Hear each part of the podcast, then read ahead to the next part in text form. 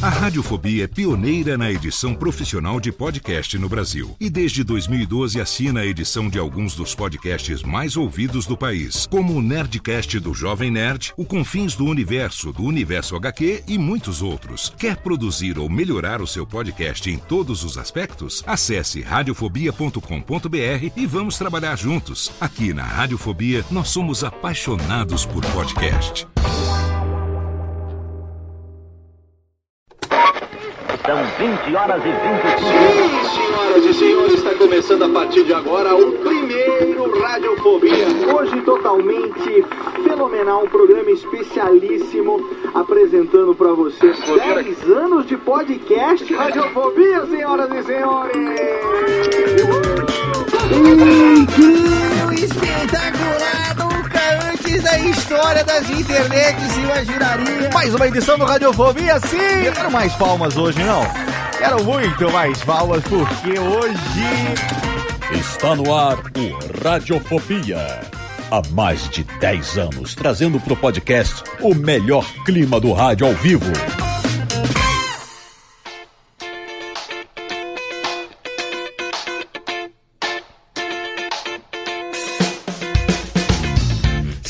Ouvinte desocupado, eu sou Léo Lopes e tá no ar pela Radiofobia Podcast Network, mais uma edição hoje totalmente com a cabeça desvirada de ponta cabeça do seu Radiofobia, Lê, sim!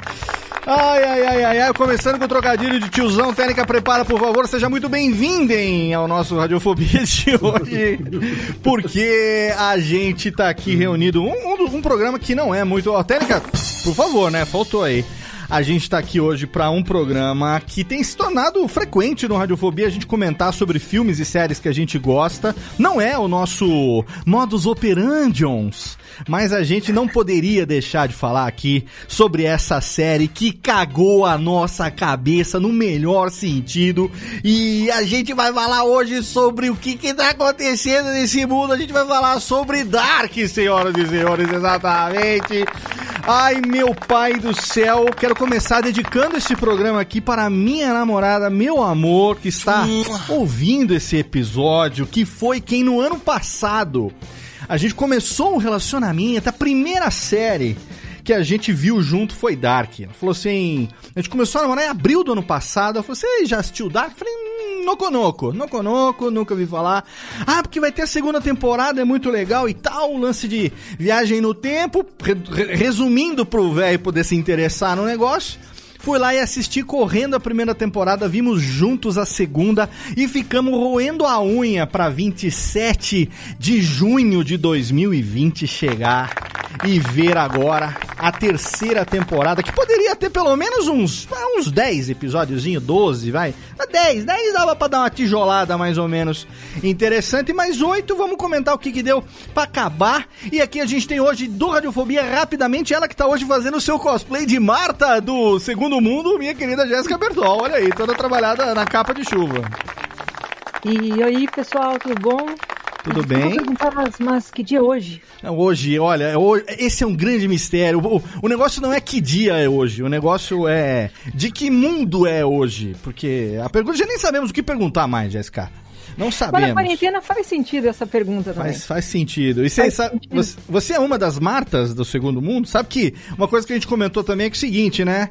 Dark teve 732 medalhinhas de São Cristóvão, 2.387 Marta e um Jonas sem banho. Olha que sacanagem.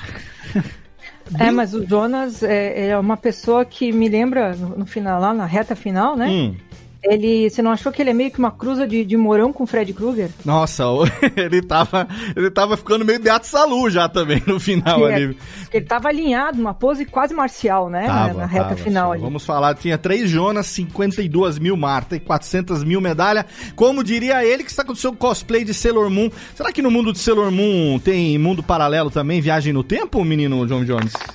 Tem muita piração em Sailor Moon, inclusive queria dizer que Sailor Plutão é, ela resolveria Dark em meio episódio. Inclusive, Léo, queria dizer que estou fantasiado, trajado de Sailor Moon. Claro, quem tá vendo no vídeo, no YouTube, ao vivo, está acompanhando você. Exato, mas por conta de que estamos aqui falando de cultura pop, não importa, né? Qualquer, qualquer desculpa que eu tiver para usar um vestido, eu vou aproveitar.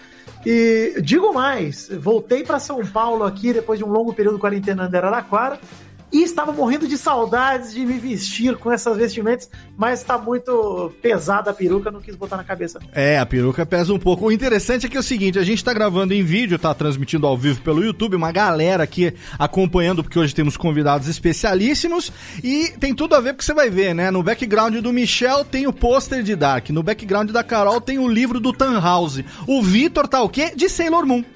E no meu background tem o Rambuço aqui O com a Ram- tranquilidade. Exatamente, né, tranquilidade. Tampar ele um pouco a cabeça, como pareceu que tá escrito. Muito bom. E temos aqui também diretamente de Sorocaba o menino do Pininho que daria tudo para um, um febo odor de rosas, menino Jeff. Olá, Léo. Olá a todos os nossos amigos. Eu quero só fazer uma pergunta, né, pra... Eu espero que ela possa me responder hoje. Quem? É, se, se- se o- se o Jonas tomou banho antes de fazer aquela entrevista maravilhosa que nós vimos no YouTube. Ah, exatamente. Ali deve ter tomado, né? Deve, deve- deve- Ah, deve, né? Deve Acho que ele ter. já saiu do personagem já. né? renovou o estoque de patchouli ali, deve ter rolado um banhozinho, porque na série, É. pelo amor de Deus, hoje eu vi um meme de uns caras de pé sujo na cama, tá, tá um casal, Nossa. só um pé sujo, tava assim, Jonas e Marta, e realmente eu dei, muita risada. Ó, seguinte, convidados especiais do programa de hoje, e não poderíamos ter, ó, uma honra ter esses dois juntos. Ele já é da casa, já é amigo, brother, já teve aqui recentemente falando de How I Met Your Mother, e agora não poderia deixar de chamar ele, que puta conteúdo, o cara, cadê técnica reverb pra mim? O cara que profetizou! Tá certo que, é, mais ou menos assim, mas arriscou falar em rede nacional que 27 de junho de 2020 seria a, a estreia da terceira temporada de Dark, quando ninguém tinha essa confirmação ainda. E assim como a Cláudia, ele, assim, diferente da Cláudia, ele não tirou essa informação, não se sabe de onde ninguém menos do que Michel Arouca está aqui com a gente de novo. Muito obrigado, Léo. Muito bom estar de volta à Radiofobia. Eu preciso dizer que eu não posso ter tanto mérito aí em prever essa data, porque ela era, era bem previsível. Era meio eu só, bívia, fui, né? eu só fui cara de pau de botar no YouTube um ano antes, só isso. Mas era bem previsível. Sim. E um adendo. Só respeita meu Dalek de Doctor Who. Não é Dark aqui atrás, não. É Doctor Who. Ah, é, você tá no outro É, cenário Dark, hoje. Dark Dalek é quase igual, né? É, é que eu vi, eu vi de, de Soslaio, que tem aquele outro seu fundo que tem aquele pôster novo que você ganhou de Dark, É, bonitão. aí tá tava lá no cenário esse. Não, beleza. Então, mas tudo bem, tá valendo. O importante é que você não tá vestido de, de sei lá, de, de Akira, tipo, tudo a ver com o o temático. importante é que... E nós temos hoje aqui, aqui a convidada especial do programa de hoje. Ela que quem acompanha a Dark sabe que gerou um conteúdo enorme. Ela teve lá na Alemanha, ela conversou com os caras. E, cara, é uma honra. Eu que acompanho o conteúdo dela há muitos anos. Pela primeira vez, ter ela no Radiofobia pra falar sobre Dark aqui, poucos dias depois. Enquanto a gente ainda tá com a cabeça fervilhando de, de coisas. Carol Moreira, que honra ter você aqui com a gente hoje. Casa comigo. Olá, Brasil. Olá, pessoal do Radiofobia. Muito prazer estar aqui com vocês. Podem me chamar sempre para falar de Dark, pra falar da vida, o que vocês precisarem também. Obrigado demais você estar aqui com a gente. Ter você e o Michel aqui hoje é uma realização, porque quem acompanha o Dark agora, pelo menos eu, eu tive essa experiência, foi uma série de assistir os vídeos do, do Série Maníacos e do seu canal, fazendo um wrap-up de tudo que aconteceu. Ah, inclusive vai estar no link no post, ó, obviamente, o link pro canal da canal da canal do, do YouTube, tá no post, obviamente vai estar, mas o link também pra playlist com todos os vídeos sobre Dark. E aí a gente foi assistindo, fazendo a, a revisão das temporadas, aqueles vídeos da revisão das famílias que a gente assistiu. E aí muita coisa eu falava, caceta, não lembrava disso. E foi útil, útil demais pra gente poder fazer isso. E depois fazer a maratona dos oito episódios e ter os vídeos com o, o que, que aconteceu, afinal de contas, tal, dos episódios. Quem ainda não teve essa experiência, assim, se você tá ouvindo esse programa agora, que tá aqui acompanhando, não assistiu Dark ainda, não quer levar spoiler, amigo, você tá no lugar errado, por favor. Você é. Pausa e vaza. para agora o programa, vai lá, dá uma assistida nos vídeos da Carol e do Michel, entra na Netflix, assiste e depois você volta pra ver o programa. Não, nem, ou nem assiste aqui o programa depois também, porque você que sabe, mas a gente hoje vai falar sobre tudo o que aconteceu nessa série. Então, Carol, antes de mais nada, eu vou de novo rasgar uma seda aqui. É uma honra ter você aqui com a gente, tá? Demais. Obrigada, obrigada. Obrigado. Ó, a gente aqui. Para o. Aqui, ah, as palmas é Rubens e Joyce, são nossos anões, eles, eles, são, eles, eles batem palmas aqui no programa, recebem Doritos. E Mãozinhas tão- treinadas. Mãozinhas treinadas, dedinhos de cheetos, eles estão aqui, discípulos de, de Gigante Léo, estão todos aqui no programa de hoje.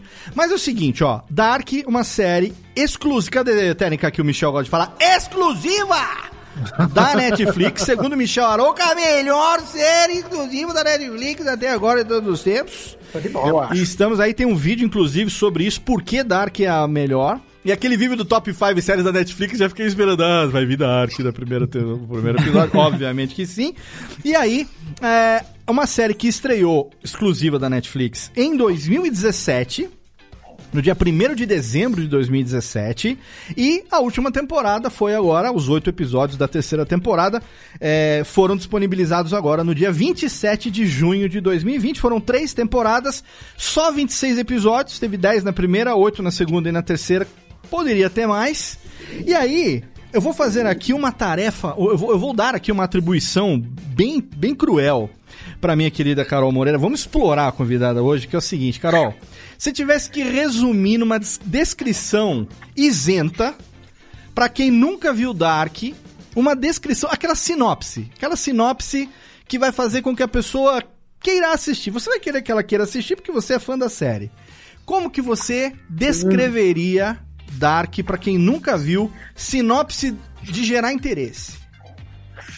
Vixe, acho que Dark é uma série sobre famílias que acabam. Pera, Dark é uma série sobre viagem no tempo que causa na vida de várias famílias de uma pequena cidadezinha alemã que chove muito.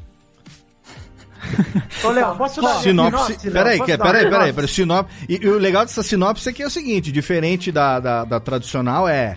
Numa, numa pequena cidade alemã, crianças começam a desaparecer. Você vê que você puxou famílias como ah, sendo. não, as crianças foda-se. Olha aí, é excelente. Esse, é isso, que, Criança é da isso que eu queria família, né? escutar. Não, isso que eu queria escutar. É, a criança é da família, é causa na família inteira. Isso aqui eu Ó, o queria- Jonas veio participar também. Olha o Jonas aí, Jonas. participando do programa de hoje. Ô, ô, Léo, Léo. Fala. Mas você sabe de uma coisa? Não. Que assim, é muito legal, né, a gente falar assim, que Dark realmente é uma série, é, é, é, assim, ficção científica na veia, tem muita coisa de viagem no tempo, coisa que chama atenção, mas a grande verdade é que a gente gosta porque tem uma fofoca gostosa É, demais exato. acontecendo. Exato. Jeff, Tem você uma- tá na minha linha. É gostoso Ah, demais. até é gostoso demais, né, Vitor? O Jonas é Você- um alemão. Fuxicar a vida dos outros, ver quem tá traindo o outro com Isso, exato. É, Você a- tem um motivo a mais pra odiar o Uric por episódio. Você a vai ficção científica, a ficção científica é só, só uma desculpa. A gente Mas, quer ô Jeff, eu tenho, eu tenho uma, uma sinopse que é jovem viaja no tempo infinitas vezes pra tentar justificar o fato de que ele quer comer a própria tia. Essa é a sinopse. Ele faz isso o tempo todo pra tentar justificar e falar, pô, não tava errado assim, o incestinho tá de boa. Nesse caso é perdoável. E eu concordo, Jonas. No seu caso eu perdoo. Perdoo, Não tem nada de errado. Não tinha como não fazer incesto em Dark, porque todo mundo é parente. Não, ali, É ali, verdade. ali, é- ali, ali seria basicamente impossível. E você, Michel, a sua, a sua descrição é, sinóptica de Dark, pra quem nunca viu, qual seria o seu viés? Cara, eu gosto de- desse início que a Carol deu, que é uma série sobre quatro famílias interligadas num loop eterno, num grande nó cósmico, envolvendo viagem no tempo, com uma cinematografia muito única. Eu gosto de dizer que é primeiro Dark me fisgou pela, pelo aspecto técnico dela, pela forma como ela é filmada, atuada, fotografia, tem aquele negócio meio de saturado. É, é muito, é uma série muito linda de se ver. A trilha sonora, a trilha sonora original, Sim. o, o score, né? Aquela música que toca, sabe? O, o Noah tem a própria o score dele quando ele aparece, é sempre aquela coisa pesada. Então é uma série muito caprichada. Você nota que existe um carinho muito grande, assim. É muito, cara, é maravilhoso você seguir o Baran Bodar, o criador da série. Ele posta fotos de bastidores. Você vê como realmente a Netflix disponibilizou uma boa verba para a primeira produção alemã original deles. Sim. Então, a, a produção é muito bonita, é muito caprichada. Então, enfim, por mais que seja uma linda história de amor e de viagem no tempo e tudo mais, é uma série muito bem feita. Vai, vai te- pelo menos pra mim, me fisga logo de cara pelo visual. É como se fosse um belo prato chique ali de Masterchef que antes de você provar, você precisa admirar. Assim que foi Dark pra mim. E você tem. Eu, Michel, você Não, não primeiro eu quero dizer que é uma bela sinopse. Léo, mas, Uma bela sinopse de três páginas, achei excelente. Obrigado. mas ô, Michel, você É, não vale, que Michel roubou. essa desculpa, essa desculpa que a galera dá de. Ai, como o Dark é difícil. Eu acho que é muito exagerado também, porque eu acho que se você assistir a série com atenção, pelo menos o. Você pode não se aprofundar, mas a camada ali, primeiro você pega, cara, não é tão complexo assim. Difícil Eu- eu é morar no Brasil lance- hoje, com esse governo, com essa pandemia, isso que é difícil. O lance é como exige da sua memória, sabe? Por ter. é, qu- são quatro famílias, é, diferentes é, linhas do tempo. Linhas do tempo, não, diferentes blocos temporais, de um, de um nó temporal. Aí tem. Aí quando você começa a ter mundo paralelo, realidade alternativa.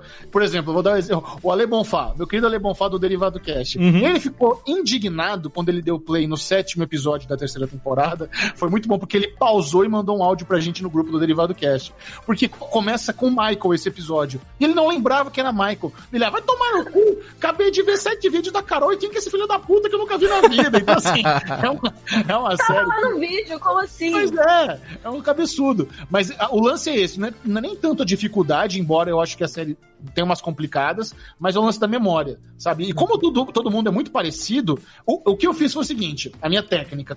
Quando eu tava assistindo a terceira temporada, sempre que algum personagem aparecia na tela, eu falava o nome do personagem mentalmente, sabe? Yurik. Hannah, Catarina. Eu ficava tentando fazer, e me ajudou. Assim eu não me perdia tanto, mas é, eu acho que esse que é, que é o lance aí. Ah, eu E tava igualzinho também, eu falava com a namorada no chat. Esse aqui não é aquele cara lá do coiso lá que coisou o negócio? é, ah, tá. que essa série veio pra mostrar que branco alemão é tudo igual mesmo, porque eles são tudo igual, cara. Impressionante. A Charlotte com a Catarina tinha cena no começo que eu falei assim, cara, não sei quem é quem, mas não sei quem é mãe de quem, não sei, não sei nada. Nada a ver. Nada a ver. É que nem a, Mikan falando que a Agnes é a cara da Lady Gaga. Tipo, tipo Miriam. Por favor, né? Sabe, sabe A da que Lady Gaga eu eu... conheço. É. Mas sabe que eu me perdi? Eu só, uma coisa que eu só fui prestar atenção nessa terceira temporada Hum. e que eu pensei, cara, se eu tivesse sacado isso nas primeiras duas, teria facilitado muito a minha vida. Hum. Que é o lance da transiçãozinha. Sim. Sempre que muda de cena, né? E aí muda de tempo. Tem um PowerPoint ele ali. É, tem um PowerPoint, como diria o Lula, né? É, tem um. Ele faz um.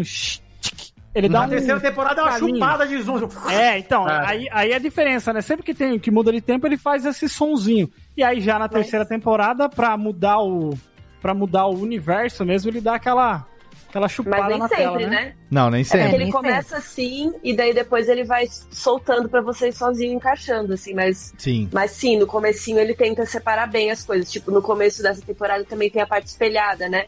Quando a gente tá na Terra é. 2, tem uma coisa Isso. espelhada. Mas depois, aos poucos, isso vai sumindo também. Um Sabe quando que eu. também, né? Sabe como é que eu notei grita, isso? Eu notei isso com o Zé Beicinho, que a cicatriz dele ficava pulando do lado direito pro lado esquerdo.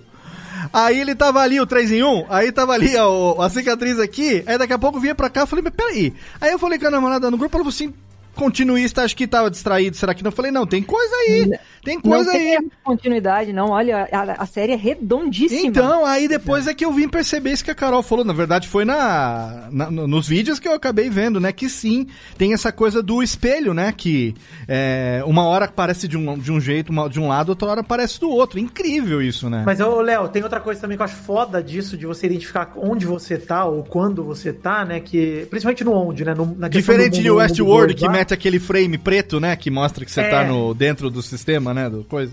É, não, mas esse aí é legal porque. Ah, vamos falar de coisa boa, vamos mostra- falar de coisa boa, né? Não, Westworld é bom pra própria- caralho. O Jeff, o Jeff tá É. dando tchau, gente. Tchau, Jeff. Ele gosta de The Office, Léo. Beijo. Gosta de Iron Maiden também, Jeff? Beijo pra É. você, querido. Bacurau. Ó, o, Bacurau é bom, pô. o negócio que eu tava falando é da iluminação. O Michel falou no começo que eu acho muito legal isso. Co- Como o mundo do Jonas na Terra 1 lá, ela é toda azulada, né? Tudo azul. Aí a Terra da Marta é amarela. Sim. E aí o mundo do Tannhaus lá, que seria o normal, ele é meio que o, o meio, né? Normal. É o sem É. filtro do Instagram. Ele- isso, ele não fica nem pro David Fincher amarelo nem azulado, ele fica no meiozinho ali, É tranquilo. um mundo chatinho demais também, né? É, a porta abre pra cima, ninguém gosta, a porta fica pro lado. Mundo chatinho demais também. Eu quero fazer uma pergunta aqui pra Carol e pro Michel, é o seguinte. É, eu, eu, como, eu, como eu disse na abertura do programa, eu conheci a série só no ano passado. Acho que um- algumas semanas antes de estrear a segunda temporada. Que aí eu fiz maratona da primeira temporada e aí depois eu já vi a segunda e tal. É, vocês assistiram o, o- a- quando estreou em 2017. eu quero saber dessa experiência, por quê? É, a gente fala muito da experiência de assistir uma série como a gente viveu, por exemplo, na época de Lost. Que a gente teve aquela coisa de envolvimento de rede social, de teoria paralela, de site, de uma série de coisas. E é, antes de ser uma experiência unicamente televisiva, acabou se tornando uma, uma experiência social mesmo né? E ao longo dos anos, a gente veio meio que repetindo um pouco isso. Obviamente que não com a mesma profundidade que foi talvez Lost, mas a gente viu isso acontecer com outras séries como Breaking Bad, como Game of Thrones, principalmente, que a gente tem até hoje um conteúdo riquíssimo aí, tá aí Odor Cavalo e outros conteúdos demais que são extremamente relevantes ainda hoje é, sobre Game of Thrones. Não vai parar, logo logo vai vir aí o. Como é que vai chamar? Eu sempre esqueço. Ah, tá vendo o velho aqui da memória? Fire and Blood? Fire and Blood, do Targaryen, que vai vir, se Deus quiser, tomara que. Nossa. Tomara que seja bom como foi Game of Thrones e tomara que termine bem como não terminou Game of Thrones, né? Não é isso que nós, nós oramos, tomara Deus. Mas a gente viu isso acontecer recentemente, tá acontecendo ainda com Westworld, que a gente também vive tudo isso e tal. É, não na mesma intensidade, mas assim, uma experiência de viver aquilo em tempo real da, das séries, que são, a gente falou isso também com o Michel no último programa, que são séries é, periódicas que você tem que esperar uma semana para assistir, depois tem aquele mid-season e acaba tendo que esperar mais um, peri um pedaço Isso chama periódica, é isso, periódica. Exatamente. E aí agora a gente tem essa experiência que a Netflix trouxe pra gente, popularizou, que é das séries que tem a temporada, são as, as, as, as, como é que a gente chama esse tipo de série? Sazonais? Não, é de temporada? Sei lá, que todos os episódios são disponibilizados ao mesmo tempo? Tem um nome técnico para isso? Não tem. Acho Não, que né? seria série de streaming, né? Série, Série de original de streaming. streaming. Que a gente consegue, numa maratona de um dia pro outro, ver os oito episódios e, e tudo bem. O que tira um pouco dessa característica que teria talvez uma experiência mais profunda de envolver outras coisas e tal. A experiência acaba ficando mais entre temporadas, né? No intervalo entre uma temporada e outra. Lá quando surgiu Dark, como que foi pra você, Carol, a experiência de ver a primeira temporada? Se você teve uma expectativa, claro que pelo contato com Netflix e tudo mais, talvez vocês tivessem uma informação anterior, um episódio ou outro que saiu antes. Como que, como que foi pra você? Eu queria saber essa experiência que, que 2017 Dark surgiu na sua vida. Que eu me lembre, eu e Michel, a gente descobriu a série. A gente até tem um vídeo juntos de tipo cinco motivos pra assistir essa série alemã, né? Pra assistir Dark e tal. Que a gente descobriu, eu acho que a gente não recebeu antes, né, Michel? Não, não. A gente descobriu no catálogo, estreou, aí a gente foi assistindo, falou, pô, você viu? Aí eu não lembro quem falou primeiro pra quem, mas a gente começou meio que acompanhar juntos, né? E assistindo junto Entendi. e tal. E aí a gente fez esse vídeo. Mas é engraçado porque acho que a primeira temporada a gente falava muito entre nós e não é- com, sei lá. A gente, claro, eu fiz vídeo, tudo, mas não foi uma coisa de entrar no Reddit. Foi sabe, meio pré-hype, né? Antes do hype, né? Antes de É, hypar. porque assim, era hype pra gente, mas Sim. não tava bombando. É, é nessa terceira temporada que a galera descobriu, assim, não sei se porque estamos de quarentena, e não sei se também com a ajuda dos meus vídeos aqui no Brasil, a gente foi bombando a série, não tô brincando. Mas foi mesmo. Excelente. Mas a galera descobriu muito agora, né, né? Esse hype, tipo, cara, preciso, todo mundo precisa ver essa série porque vai lançar a terceira e tal. Então acho que foi uma experiência mais solitária, assim, acho que entre mim e Michel, nesse começo, assim, da gente ficar juntos, brincando e, e tendo ideias sobre. Mas não era algo que todo mundo tava falando num nível grande, assim. né? E no mundo hoje, onde o que a gente mais tem hoje é série disponível, né? Série nova que surge. A gente falou no programa sobre séries aqui, né, Michel? Das séries que começam, nem bem começam, já anuncia que não vai ter segunda temporada, quer dizer, já é natimorta, né? Já começa, infelizmente, acabando. Né? Sau- Saudades é, Marco Polo, que Deus o tenha, adorava Marco Polo, e outras assim. É, como que é você é, é, assim o, o- o- não sei se é feeling, mas é uma coisa é de fã mesmo essa coisa de vou gerar conteúdo dessa série porque acho que vale a pena. Como que como que funcionou isso pra vocês com porque você tem razão, Porque é Carol, muito quando boa. você fala. Então, mas você tem Quando razão. o negócio é bom, a gente quer espalhar, vai. Então, mas hoje em dia, a- a- mesmo o gerador de conteúdo, quem produtor de conteúdo, a gente, eu, eu sou produtor de conteúdo de podcast há mais de 10 anos, vocês fazem vídeo e tudo mais, a gente sabe que a gente se esforça muito pra ter um conteúdo original, um conteúdo bacana. E tem muito produtor de conteúdo que vai no hype. Tipo, se não é hype, não interessa fazer. Porque o negócio é ter audiência, o negócio é... E pra você apostar numa coisa que ninguém tá falando ainda, acreditando simplesmente porque gosta, é porque tem um feeling também de que o negócio pode, pode virar, né? Ou que, pode, ou que pelo menos pode ser interessante. Diferente do que tá, do, do- da mesmice, digamos, dessa sacolada de série. Porque muita coisa é produzida na base da sacolada, né? O nego produz, se deu, deu, se não deu, vamos pra próxima, né?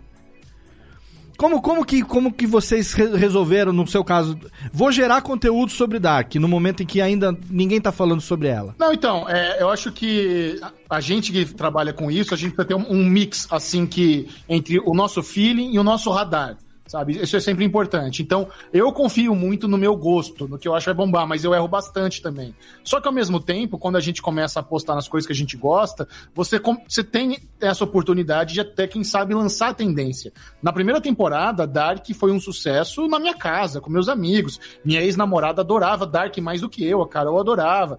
E os vídeos que eu fiz da primeira e da segunda temporada, eles foram bem. Mas nada se compara ao boom que aconteceu na terceira temporada. Sim. Inclusive, é, assim, tem muitos canais que apostaram em Dark e nunca tinham falado nada, e eu acho muito legal. Fiquei super feliz que Dark bombou e agora tá todo mundo falando sobre a série, porque ajuda, sim, a disseminar, você cria aquele FOMO, né? O Fear of Missing Out. Todo Sim. mundo tá falando de Dark, o que, que essa série tá todo mundo, eu não posso ficar de fora, eu vou assistir, e a pessoa acaba sendo recompensada não por ser uma série da modinha, mas por ser uma excelente produção. Então isso ajuda bastante. E eu fico me perguntando qual que é a melhor estratégia, né, Uhum. dos canais. Se é realmente você dar aquele tiro que é, que é a série na- lançada com a temporada inteira, que é o que a Netflix faz, então beleza.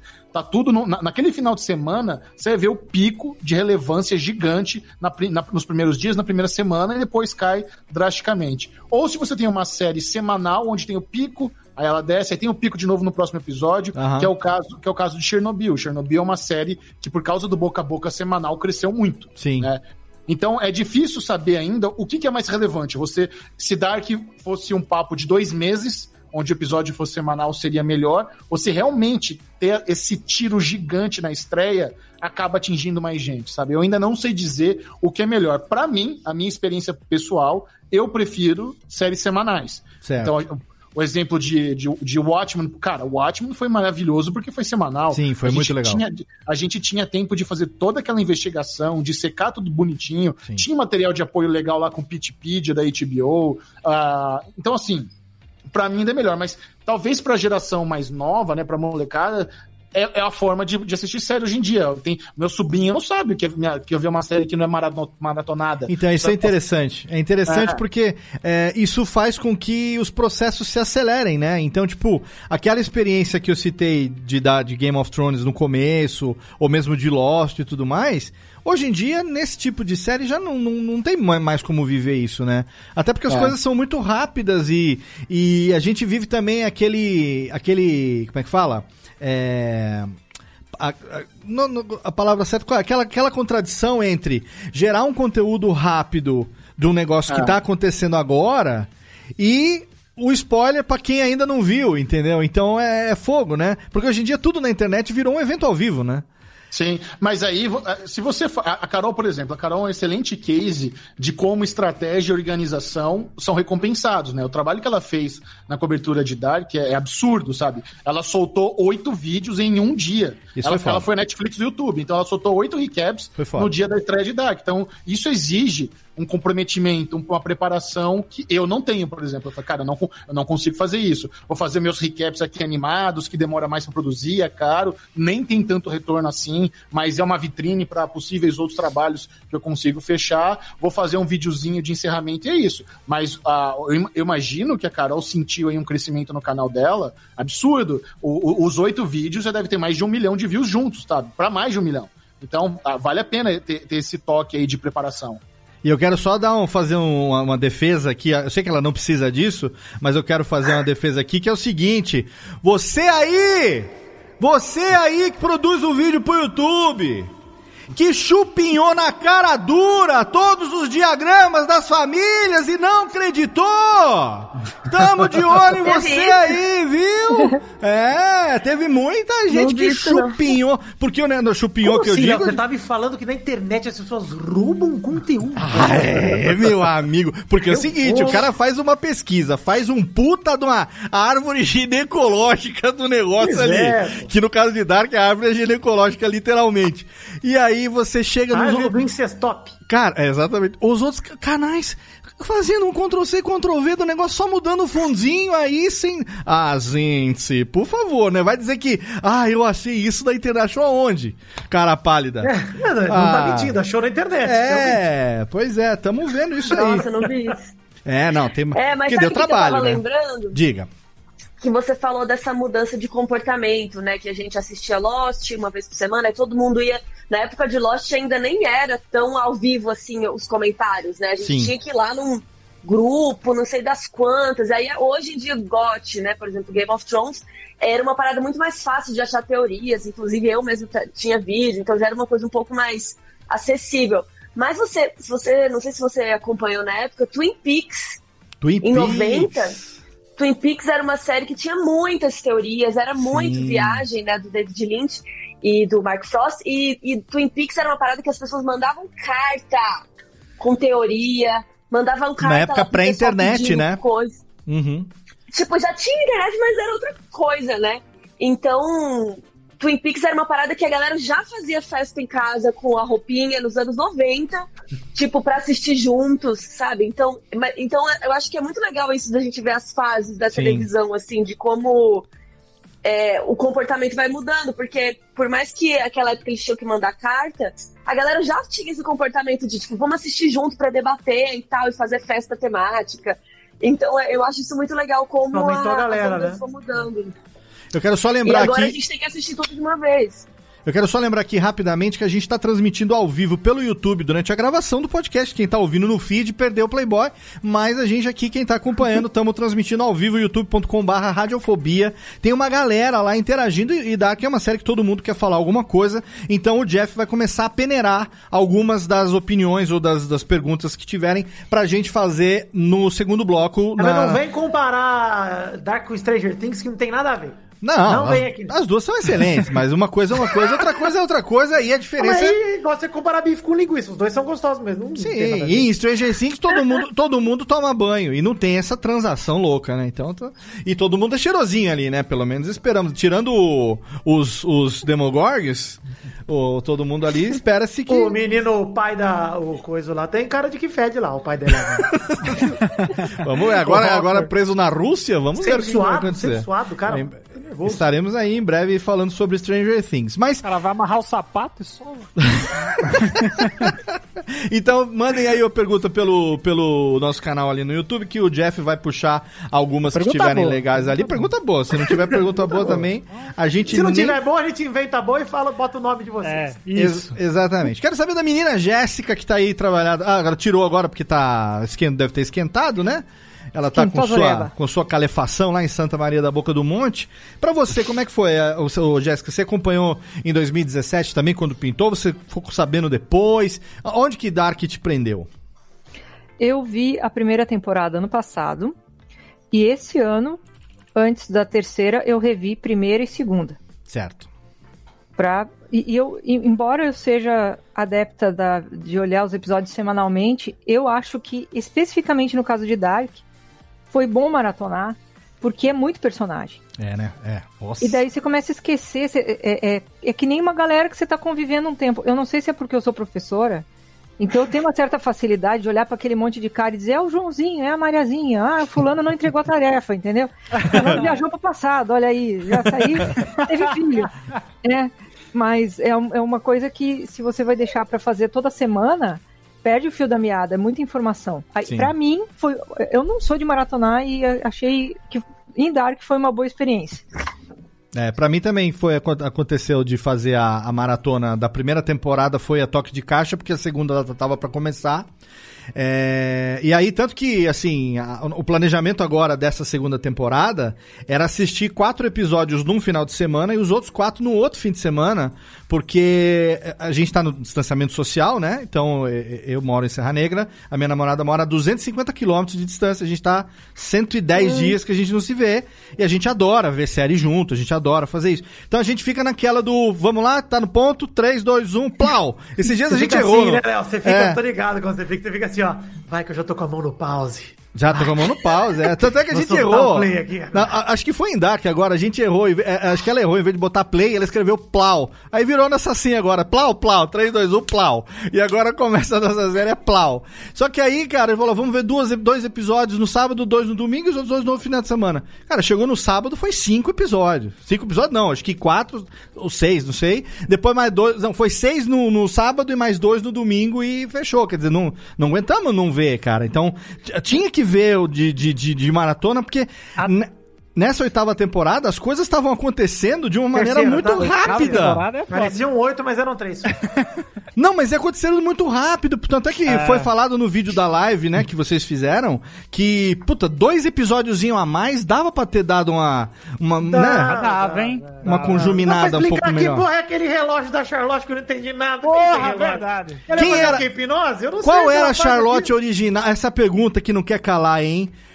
A- qual era a Charlotte original pra quem o episódio, o, o relógio se destinava, afinal de contas? É. Carol Moreira sabe. Ela sabe. Essa A pergunta. esposa do, do Henrique Tannhaus, né? Daquele A mãe do menino. Cego. Ela É, era a a Charlotte original? Provavelmente ela era a Charlotte que, de quem ele fez, né? Ela deu o relógio pra ela.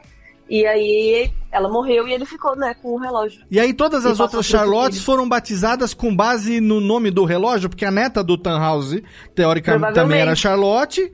A menina que ele acabou adotando, ele talvez ele deu o nome talvez pela neta que tivesse morrido, isso no mundo no mundo 1 Não, e ela, 2. ela já veio com o nome quando ele adotou Ah, ela. é, porque elas trouxeram o relógio junto com, com, com o negócio, É, né? o Noia e a, e a Elizabeth dão o nome já. O Noia. É.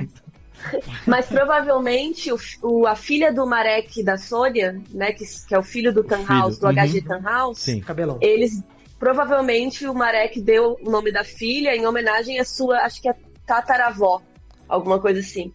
Então, tipo, aquela mulher Charlotte original era tipo mulher do Henrique, que teve o Gustav, que teve o Leopold, que teve o HG, que teve o Marek, que teve a Charlotte. Menino, É, até tu- porque a Charlotte Então- não tem. A Charlotte. Que, no- que a nossa Lembrei. Charlotte né, do Dark, ela não, ela não existe, né? Naquele mundo do Townhouse. Então.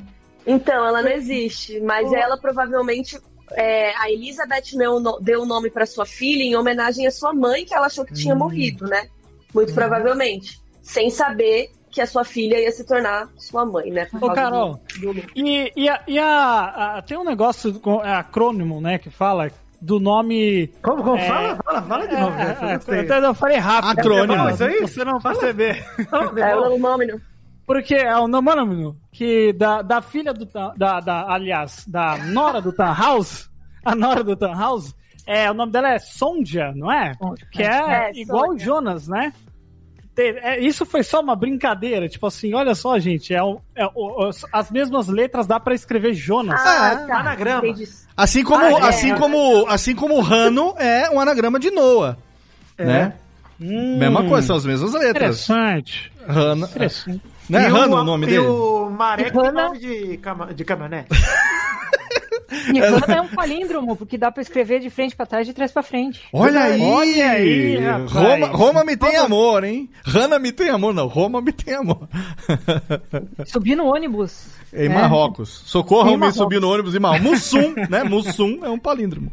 Exatamente, olha aqui. Agora só, eu tenho uma pergunta que eu fico queimando a mufa ainda, que é o seguinte. é, a gente co- começa lá a primeira temporada com o sumiço das crianças, né?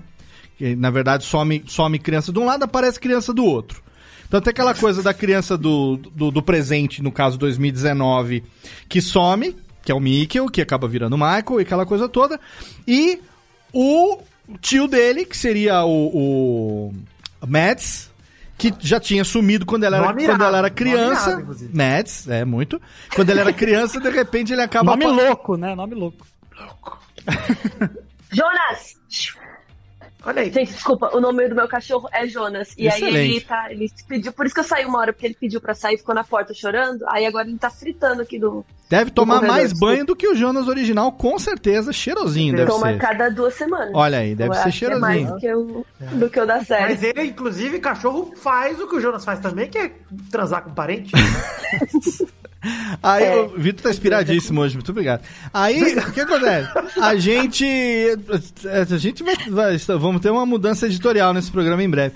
Aí o que, que acontece? Aí a gente tem aquela coisa das crianças que vão pra lá e vão pra cá e tal, não sei o quê. E a gente fica sabendo na terceira temporada que. é, primeiro, emenda com o final da segunda, que existia uma dimensão paralela. Ok. Então você tem dimensão 1, onde tudo está acontecendo, onde tem toda aquela viagem no tempo das duas primeiras temporadas.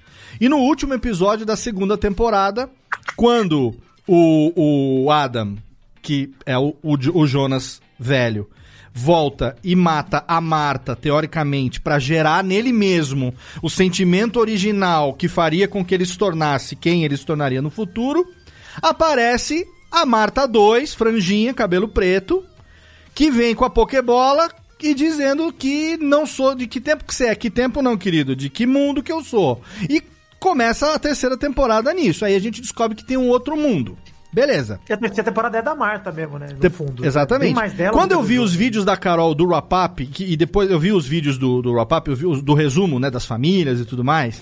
e Depois eu fui ver de novo o trailer da terceira temporada. Nos, graças aos vídeos da Carol, eu concluí algumas coisas que acabaram se confirmando depois. Primeiro, que aquele, o, o, o Zé Beicinho lá, o 3 em 1, era um personagem novo que não tinha aparecido, que muita gente ficou falando, talvez ele era, se ele fosse... era- todo mundo achava que o Bartosz seria qualquer coisa, porque o Bartosz era whatever. Então, tipo, ah, o Bartosz pode ser o Adam. Ah, o Bartosz é o cara mas que... Tinha o spoiler, né, Léo? Tinha o spoiler que o ator que faz o Bartosz adulto tá de parabéns, porque é uma anta inacreditável, cara. Tadinho, ele, foto, ele- né? Ah, mas foi legal, foi legal. E outra, depois, e não mostra isso na terceira temporada, mas a gente liga o Lé com Cré depois que o Bartosz acaba sendo morto pelo próprio filho, né? Pelo próprio. É, inclusive a- teve essa pergunta aqui, que fim levou isso aí, porque não foi explicado nada. Não, não foi, disso, tá por que óbvio. É, ele, ele traiu o Adam em algum momento e o Noah, que era mais fiel ao Adam do que ele, matou Hum. ele com aquela picaretada no ombro. Não precisa explicar esse tipo de coisa. Aí seria muito for dummies também, vai. É. Ter que explicar esse tipo de coisa também. Tá óbvio, até que tudo bem. Ah, e também tem aquelas coisas que são só pra completar o ciclo, né? Então, às Sim. vezes, não tem tanto explicação, tipo, por que, que a Elizabeth roubou a filha dela mesma? Porque ela tinha que completar o ciclo, aquelas conversas todas. Então, tem algumas coisas que ficam meio assim no ar, que realmente não, não tem o que fazer. Era pra completar o ciclo, e aí o Adam quer completar o ciclo, então ele manda o Noah matar o Bartosz, porque sempre foi assim, e aí, né? E aí segue. É legal Então, que ver. O gera- gera- Bartosz sabia disso, né? Vai ver, porque ele vira com uma cara assim, tipo, ah, faz aí o que você tem que fazer, né? Tipo, Obviamente que ele ele até já sabe. sabe. Sim, Não, como se o- ele o estivesse cumprindo o destino o dele, né? Fala, É, Michel. tem, tem alguns personagens importantes que eles creem que o ciclo precisa acon- acontecer. E eles convencem outros personagens da importância do ciclo se repetir. Então esses personagens acabam tomando decisões e fazendo algumas coisas absurdas porque eles entendem que o ciclo precisa se repetir. E que alguns até fazem aqui, por exemplo, o Tronte matar a Regina. Ele fez aquilo porque ele acreditava que era necessário para a Regina viver. Então a- as motivações às vezes são boas para causar, para fazer algo ruim. né? Então ele, ele tem, tudo tem essas duas coisas misturadas. Então, Gente, e- assim, ó, é, pensa- vamos pensar um pouquinho nas nossas vidas, assim, ó. Hum. Imagina se em cada momento que a gente tá meio pra baixo ou tá arrependido de algum negócio, na nossa vida, o que, que a gente faz? Pô, e se eu tivesse feito tal coisa? Aí você nem propaga esse pensamento, porque você sabe que vai ser uma, uma punhetagem que não vai pra lugar nenhum. Mas Supositório. imagina se você pudesse, Sim. né? Ia ser, mas ia ser essa putaria. Todo mundo voltando e falando pro seu eu do passado: olha, não faz isso, faz aquilo pra ver o que, que acontece. E se ficar ruim de novo, você vai querer É, voltar. Então, Efeito borboleta, né? O ninguém quer, quer abrir diz. mão. né? Mas aí que tá, o que eu acho, o que eu acho da hora de Dark é justamente porque eles, eh, eles fazem uma parada que é uma licença poética que Exterminador do Futuro faz também. Que é aquela parada de. Quando você volta no tempo, você não cria uma linha do tempo nova, você interfere mesmo nas outras. Certo. Que- É de volta pro futuro 2, né? Aquela É, lógica. então, você consegue mexer e mudar, porque no fundo só tem duas linhas, duas realidades, né? Que é o mundo 1 e o mundo 2, porque As outras realidades elas estão sempre cíclicas ali, cada uma tem uma bolinha dentro dela e na verdade elas se cruzam, né? Então é o infinito certinho, né? Sim. Porque você mexe no mundo 1, aí você acaba mexendo no mundo 2 e aí por aí vai. É, mas, Mas- aí você tem as ramificações, né? A, a diferença de cada um. Eles mostram isso também nessa, nessa terceira temporada, né?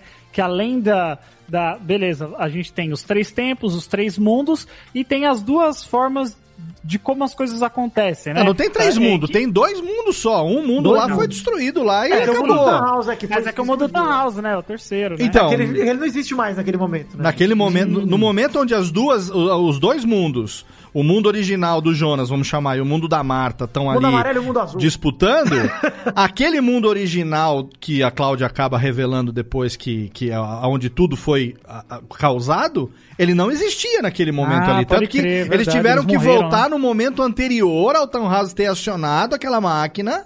Porque naquele momento que ele apertou aquele botão, não sei se ficou claro, mas ele acabou com o mundo. O mundo acabou naquele momento Exato, e podia. deu um split. Eu amo isso. Deu um split e dividiu em dois, não foi isso que aconteceu? Foi, né? Ele até apertou dois botões, né? Até ele foi tal. É? Então, e o lance, Léo, não é nem que eles tinham que voltar no momento anterior, eles tinham que voltar no outro mundo no momento anterior, porque no mundo deles eles estavam em 53, que era antes do Tannhaus, explode até em 80 e pouco. Sim. É, em 86 é como se ele criasse um novo Big Bang, né? É, de certa forma. Caraca. É, não, é de dar nó, é, é de dar nó, é de dar nó na cabeça. Só, tem gente. dinossauro, tem Já me perdi. Ó, então é o seguinte, aproveita 86 pra dar uma respirada, vamos pro nosso. Cadê Rubens e Jorge Leão? Rubens e Jorge estão olhando um pro outro, falando assim, what? Sabe aquela cara de. Que que, o que que está Quem comeu acontecendo? meu O Doritos? que, que está acontecendo? E quem comeu o meu Doritos? A, a técnica já tá no terceiro copo de vodka. Técnica, para, que filha. Agora é hora das palminhas, por favor. Agora, por favor, isso. Obrigado. Aqui pra gente ir pro nosso bloco rapidinho aqui de recados e cartinhas do Totô. Não vamos sair daqui. E, da- quer dizer, a gente não vai sair pra você que tá no YouTube, mas pra você que tá ouvindo no podcast. Agora entra o nosso bloco de recadinhos rapidamente. E já já a gente volta, porque hoje estamos aqui com as caramiolas, mas vamos acabar esse programa, tomar um Dorflex ou, ou, ou nós vamos tomar um escama ou um Dorflex ainda antes de dormir, de tanto queimar a mufa, falando hoje sobre Dark com Carol Moreira pela primeira vez aqui no nosso Radiofobia, uma honra, um prazerzaço e no, no brother, ele que já tá recebendo aí a carteirinha de radiofobia. música no Fantástico. Tá, de radiofobética, exatamente, seu Michel Aroca. Então segura aí que daqui a pouco a gente volta nesse episódio hoje totalmente de, de outra dimensão do seu Radiofobia, Alice.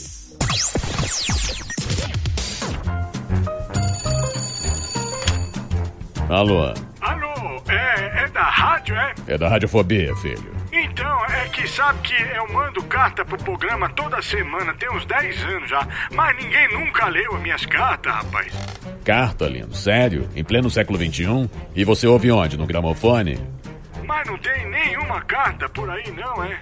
Ah, eu queria tanto ouvir o meu nome no programa. Tá, e qual é a sua graça? É Ostrogésilo, Ostrogésilo.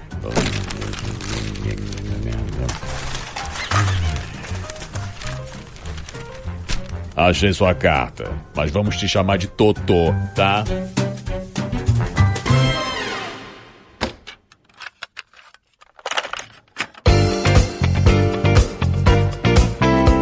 pauvre rapidamente para a sessão de cartinhas do Totô desse programa totalmente fenomenal. Eu quero deixar aqui mais uma vez o meu agradecimento ao meu amigo Michel Arouca por ter feito a- um interlóquio com a nossa querida Carol Moreira e a gente ter essa participação incrível, incrível nesse programa de hoje aqui. Ter os dois, os dois que são especialistas em Dark, apaixonados pela série, falando com a gente nesse programa. Foi sensacional. Então eu espero que você esteja curtindo aí ouvir tanto quanto a gente curtiu gravar. E rapidamente eu deixo os recados aqui para que você volte e ouça mais da metade do programa que ainda tem pela frente, começando aqui pelo agradecimento ao nosso parceiro HostGator, exatamente nesse ano de 2020, Radiofobia Podcast Network, a Radiofobia Podcast Multimídia, o curso de podcast.com.br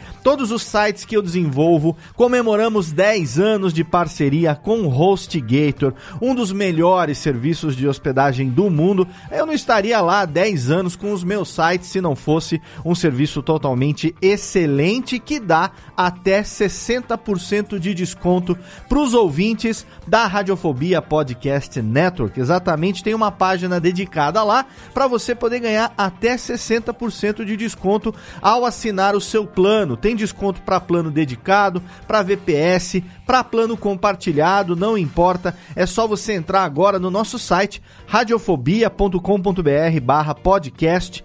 Lá você vai encontrar o banner da HostGator no rodapé do site ou em qualquer postagem. Tem ali o Snap, que é o jacarezinho da HostGator. Você vai clicar ali, vai cair na nossa página de desconto especial e vai assinar o plano que você precisa para o seu projeto sair do papel, para o seu site sair do papel com HostGator. Então não perca tempo e venha para essa família de felizes usuários de sites hospedados num dos maiores condomínios de luxo da hospedagem, que é HostGator.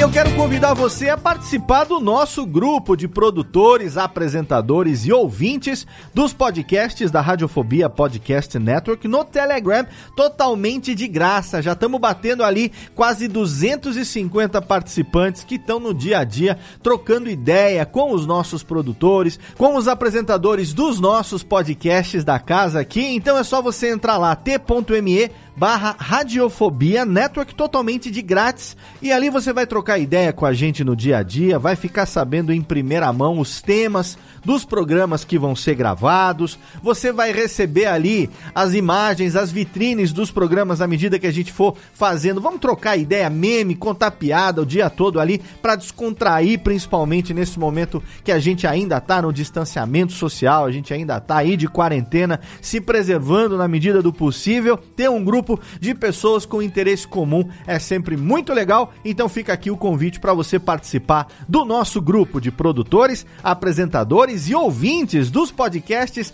da Radiofobia Podcast Network no Telegram. Agora, Técnica, roda logo a vinhetinha, chama logo a galera de volta, porque tem, uh, tem muito mais pra gente falar, principalmente sobre essa terceira e última temporada que foi de explodir cabeça de Dark, hoje com Carol Moreira e meu amigo Michel Arouca, aqui no Radiofobia, aliás.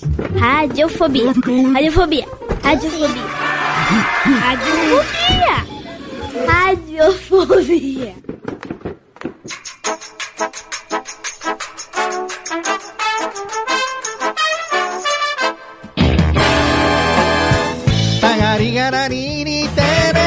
Tamo de volta aqui, falando de Dark. Estamos de volta no Radiofobia, hoje falando sobre Dark, nada mais, nada menos do que uma das séries mais totalmente foda para carelhas. Ai, ai, ai, você está ouvindo hein, esse programa da onde, hein? Você está no mundo 1, está no mundo 2, você está no mundo original, você está no futuro, no passado. Você que ouve podcast sabe que a gente grava o podcast no pretérito do futuro, né? É o tempo verbal de gravar podcast. A gente fala hoje das coisas como se tivesse acontecido, mas a gente vai publicar o programa daqui a uma semana, então a gente não sabe. Pode ser que quando for publicar o programa não, não exista mais alguma coisa que a gente tá falando aqui.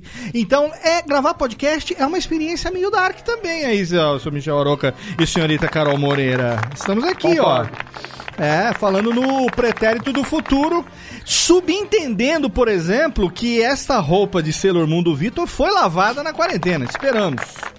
Foi lavada, é, no começo da quarentena. Eu tava aqui em São Paulo, eu não estava aqui. 110 Vitor dias. se inspirando nos personagens de Dark que não tomam banho. Exatamente. Não, pô, mas eu vou te falar que a terceira temporada eu vi no maior estilo Jonas, sem banho direto. Oito episódios ali. Ah, mas a- até Eu aí. assisti uma vez só também. Ah, até Comecei aí às tudo 5 da tarde, fui Tudo até às. 3 da manhã. A bem. virilha suada, ensopada à noite. Mas uma coisa é você ficar oito horas sem banho assistindo uma coisa, outra coisa é você passar de 1888 até 2000 e funte Atlântico 53, sei lá que ano, e não passar um, um, desodorante, um, um, um desodorantinho E em atividade. E em né? atividade. atividade que fede o corpo. Em Porque ele tá entrando em caverna, É. transando, Exatamente. metendo, se metendo em incêndio. E os números de Dark são lindos, né? Os números de Dark, como eu falei no início do programa, são lindos. A gente tinha quatro Jonas, é, 397 medalhinhas de São Cristóvão, duas do. duas do. do, do-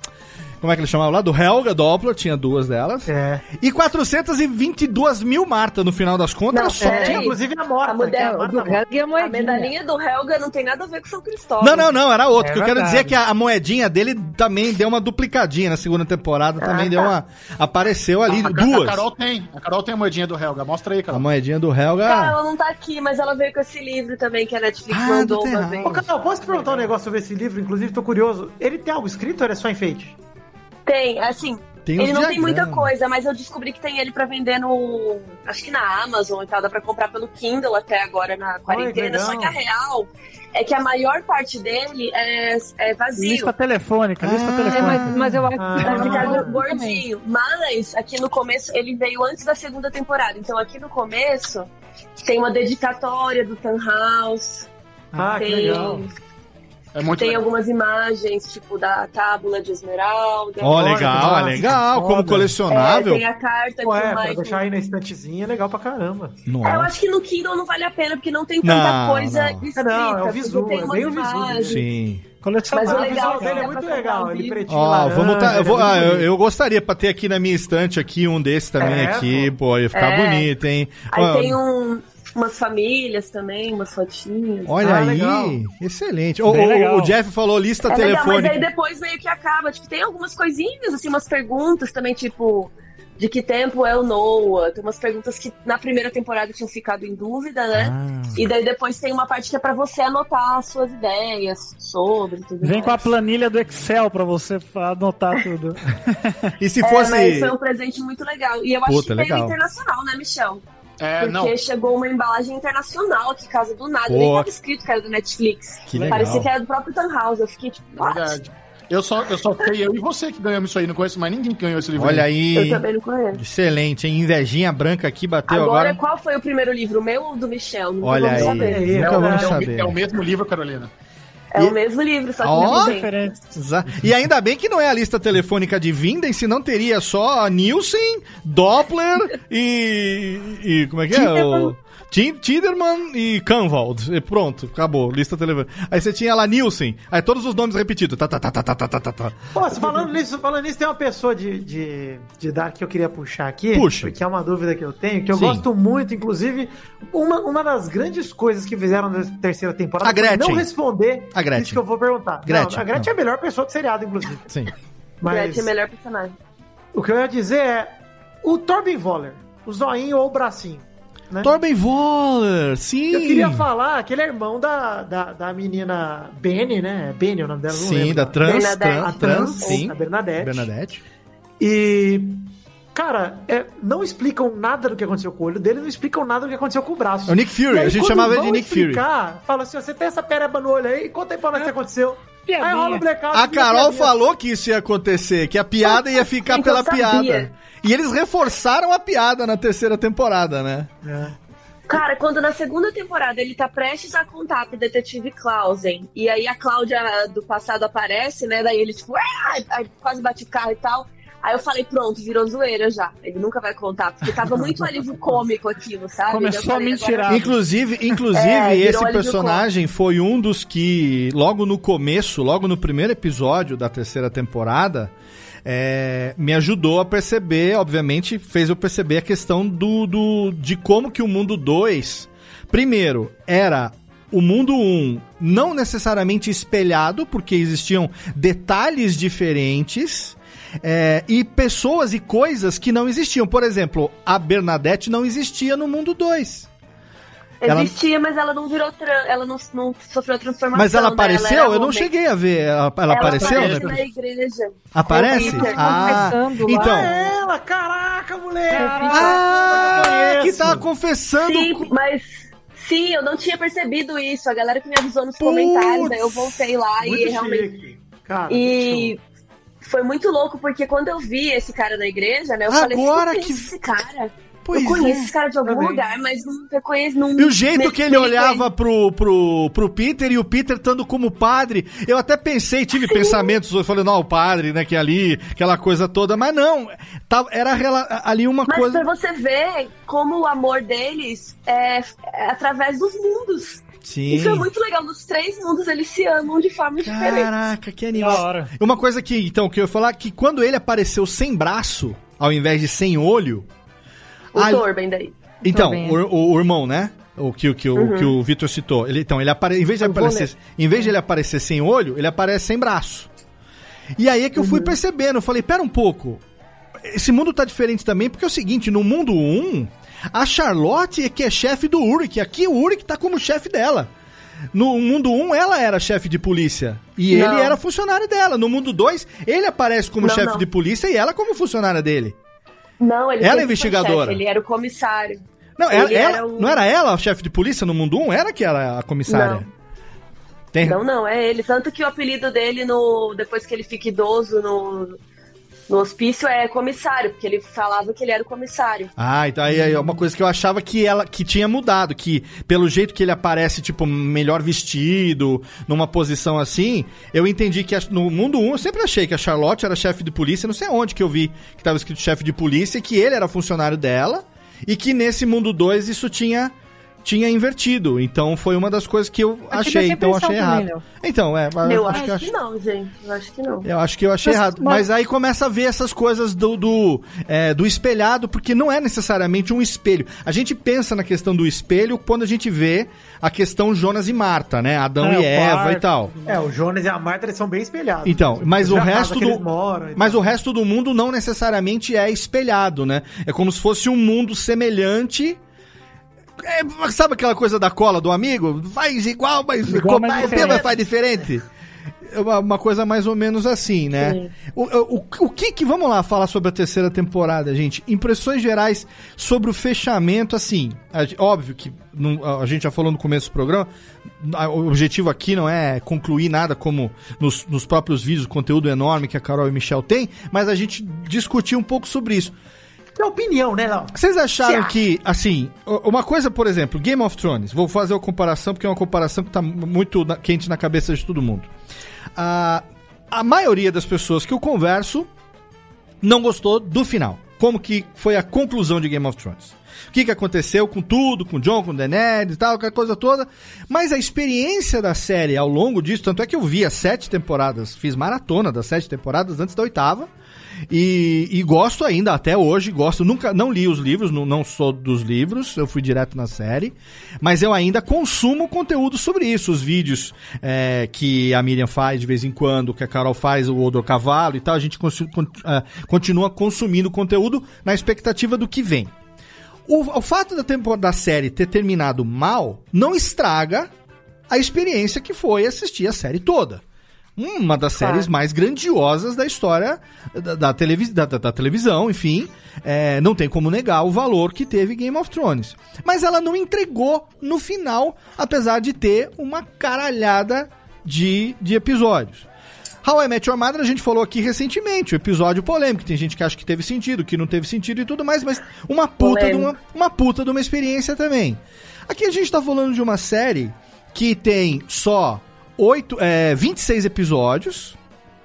E nesses 26 episódios, a gente não não ficou com a impressão de que ela não entregou, pelo contrário. Apesar de ter algumas respostas que poderiam ter sido dadas, outras que não, faz, não fazemos questão, porque meio que se subentende, mas ela entregou, na minha humilde opinião aqui, de Merlin, ela entregou muito bem pra 26 episódios. Fizeram um milagre com 26 Porra, episódios. Foda, foda. Ainda mais com o tema que eles pegaram pra fazer, né, Léo? Um negócio difícil pra caramba pra fechar. Eu lembro que eu tava, tava assistindo junto com uma conhecida minha. Aí eu mandava Hum. WhatsApp pra ela assim, falava assim: olha só, é, pra mim não tem condição dessa série terminar meia boca. Ou ela vai ser uma bosta, ou ela vai ser foda. Porque eles abriram tanta coisa que hoje a gente vai ficar muito decepcionado se eles não fecharem e, enfim, deixarem alguma resposta muito importante aberta. Ou a gente vai falar, caraca, realmente, por mais que a gente não fique, caralho, é a melhor coisa de todos os tempos, talvez não seja pra muita Sim, gente, mas sim. eu não conheci ninguém que não ficou pelo menos satisfeito com o Porque eu tava com "Ah, medo. Eu tava com medo. Aquela coisa do monstro da Deixa eu fazer uma expectativa, entendeu? pergunta. queria fazer uma pergunta. Eu nem concluí a minha pergunta antes, você já tá fazendo a sua? Tá, tá ok. Cê- Ah, desculpa, Léo, desculpa. Pode fazer a sua. Não, a minha pergunta é exatamente, é, tendo em vista isso, se vocês dois. Carol e Michel, acham que, a, a, a, a- pra quem não, eventualmente não tem acompanhado o vídeo de vocês, se a série entregou aquilo que... Porque a expectativa é que é a merda do planeta, né? Você cria uma expectativa que ninguém pediu pra você ter, obviamente que numa produção televisiva, numa produção Pediu como sim. essa, não, então, numa produção como essa, cria-se uma expectativa. Tem nós soltos que você quer que amarre, tem coisas que você quer entender e tal. Mas, mas o que eu digo é que muitas vezes, por exemplo, você tá gerando um conteúdo que não necessariamente tá criando uma expectativa, o que não é o caso. Né? A gente, mas a expectativa, geralmente, ela é maior do que a entrega. E é isso que causa a decepção. Quando você tem uma expectativa maior que a entrega, o resultado disso é a decepção. E não foi o que aconteceu, é, pelo menos com a maioria. Eu não, não, não, cruzei ainda com ninguém que tenha falado, nossa, que bosta esse Dark, não. Fizeram aí um, um Deus ex ma- ex máquina que acabou explicando tudo, né? Apesar da gente brincar que a Cláudia tirou do, do, do- do saquinho da, da bolsa da Hermione a, o negócio lá do, do mundo original. Mas faz um certo sentido porque tanta coisa ela pode ter em algum momento feito ali uma viagem ou descoberto. Poderia ter dito isso onde foi que aconteceu? Poderia. Mas não fica a sensação de que é, foi tipo uma coisa mal explicada. Como foi pra você, Carol? Você que foi pra Alemanha, entrevistou os caras, gerou tanta coisa assim, oito episódios do dia pra noite na, na estreia da última temporada. E aí? Cara, eu acho que Dark foi uma das poucas séries desses últimos anos que promete e entrega, né? Legal. Eu acho que apesar de ter algumas coisinhas que ficam meio no ar pra gente tentar ficar é, explicando, ou essa coisa da Cláudia aí, que realmente foi um pouco Deus Ex Machina, foi. Claro, aí todo mundo, não, mas é porque ela ficou 66 anos. Não. Tá, mas então explica. Então Sim. explica como você chegou a essa conclusão. Você Todas as Cláudias ficaram 76 anos e nunca quebraram o ciclo. é, então, por quê? Como? O que, que aconteceu? Era tipo, às vezes, em uma fra... em um tweet ela tinha explicado, sabe? Às vezes. Mas ela só, tipo, ah, e para salvar minha filha, eu descobri. Tá, como, minha filha? Conta aí. Enfim, mas eu acho que apesar de ter algumas coisinhas que um episódio ou dois a mais a gente gostaria de ver, às vezes não era nem necessário, mas a gente gostaria, eu, eu ficaria acompanhando a, um, uma sitcom da Agnes e da Doris, pra sempre, as lésbicas. Queria ver as lésbicas, nunca mais vi, beleza. Mas é, eu acho que a gente queria ver coisas a ma- a mais, mas de qualquer forma eles entregam um final que é muito. E eles. É, e é o que um de vocês falou, que eles se propuseram a tanta coisa que para depois para amarrar isso ia ser complicado mesmo. Que foi o que GOT não entregou. Sim. Que a gente, tipo, eles colocaram mil coisas e aí já nas últimas temporadas foi caindo, caindo, até que a última não tinha mais como salvar aquele negócio, assim. Sim. Até tinha como ser melhor, mas realmente já, já tava tudo já jogado. Mas Lost Mas também passou pela mesma coisa, né? É. Ah, mas Lost, Lost também teve. É, É, que assim, Lost Lo- é confuso porque tem muita gente que gosta do final, né? Que é.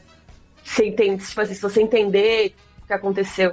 Tem até um vídeo com o final de Lost explicado lá no meu canal também. Eu, eu, acho do Lost que ele não entregou o que ele se propôs. Ele perde, talvez na ânsia de esticar a série, em vez de resolver em menos temporadas, eles viram que causavam um frisson e causavam e faziam muito spin-off, jogo, revista, não sei o que, numa, entre uma temporada e outra, que de repente essa é, algumas premissas que foram apresentadas lá no início como científicas se perderam e viraram mais holísticas, espirituais. Eu acho que teve uma perda de coerência aí no meio da proposta. Teve aquela greve dos roteiristas no meio do caminho. Nossa, foi. Que foi um atrapalho também. É, foi, foi. Não, Então, Lost foi uma que teve experiência. uma série de fatores, mas eu, Mas eu não é- acho comparável com Dark. Em termos de Porque Lost- fechadinho, assim, de coerência. Mas né? eu acho que isso, acho que Lost eles falaram assim, pô, tá dando dinheiro, bora inventar, bora mais, mais.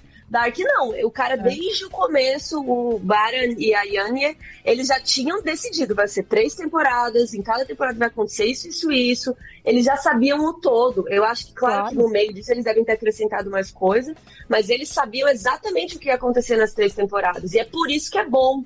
Não, e- Quando é escrito assim, aí fica bom, não tem como errar. Uma das razões pelas, pela qual o, a série começou em 2017, já se passando em 2019, quer dizer, você já, já tinha desde o começo uma preocupação com como que esse roteiro ia acontecer e como que as coisas iam se amarrar, o que acabou se concretizando com a estreia da última temporada, exatamente na data do Apocalipse, que rendeu a Cara, Michelle Arouca esta... Será que eles tinham planejado até a data? Eu- Porque eu acho ia que ser muito tinha. louco se desde o começo eles já tivessem pensado em colocar o ano ser 2019 pra poder lançar a terceira temporada em 2020. Então, é isso que eu acho que aconteceu. A minha impressão é essa. acho, é. Tanto é que eu acho que é por isso que a série em 2017, ela se passa em 2019, né? Pra ter essa... Ai, Mas, Mas é eu muito acho errado, viu, Léo? Acho que eles não certo. previram o Covid, né? Porque não tem um cara de máscara lá em 2020. Ah, não, mas foi...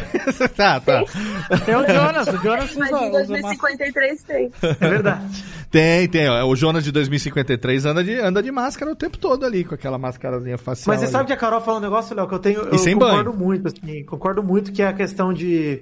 A, a Jéssica também falou nisso, né? Acho que o planejamento deles foi muito bom pro que eles tinham na mão. Ah, com Foi certeza. muito. Pra mim, foi muito além da minha expectativa mesmo. Assim, acho que eu assisti. Pra você ter uma ideia, eu assisti tudo em, sei lá, em duas semanas. Eu comecei a ver a primeira temporada, vi num tiro, vi a segunda, e aí eu acabei a segunda na sexta. Aliás, não, na segunda anterior, antes do sábado que ia rolar a, terceira temporada. né? Então eu falei, bom, tá tudo fresco na cabeça, vou ficar vendo vídeo de Dark aí, ó.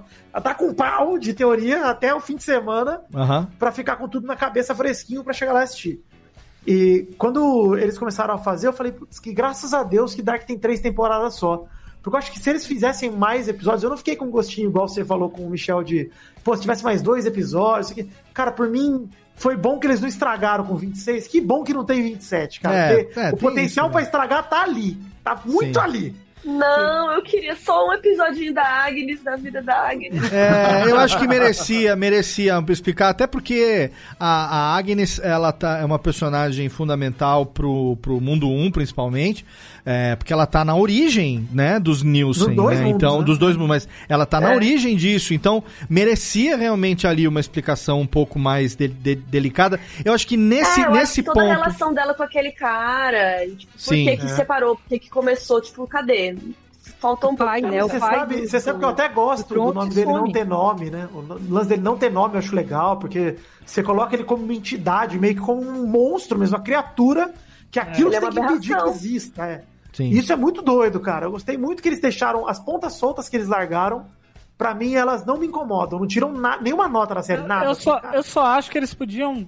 É, assim, eles tentam explicar isso ali no, no, no, no mundo 2, mas é, o lance do, do, do Clausen lá, que, que o irmão dele morreu, né?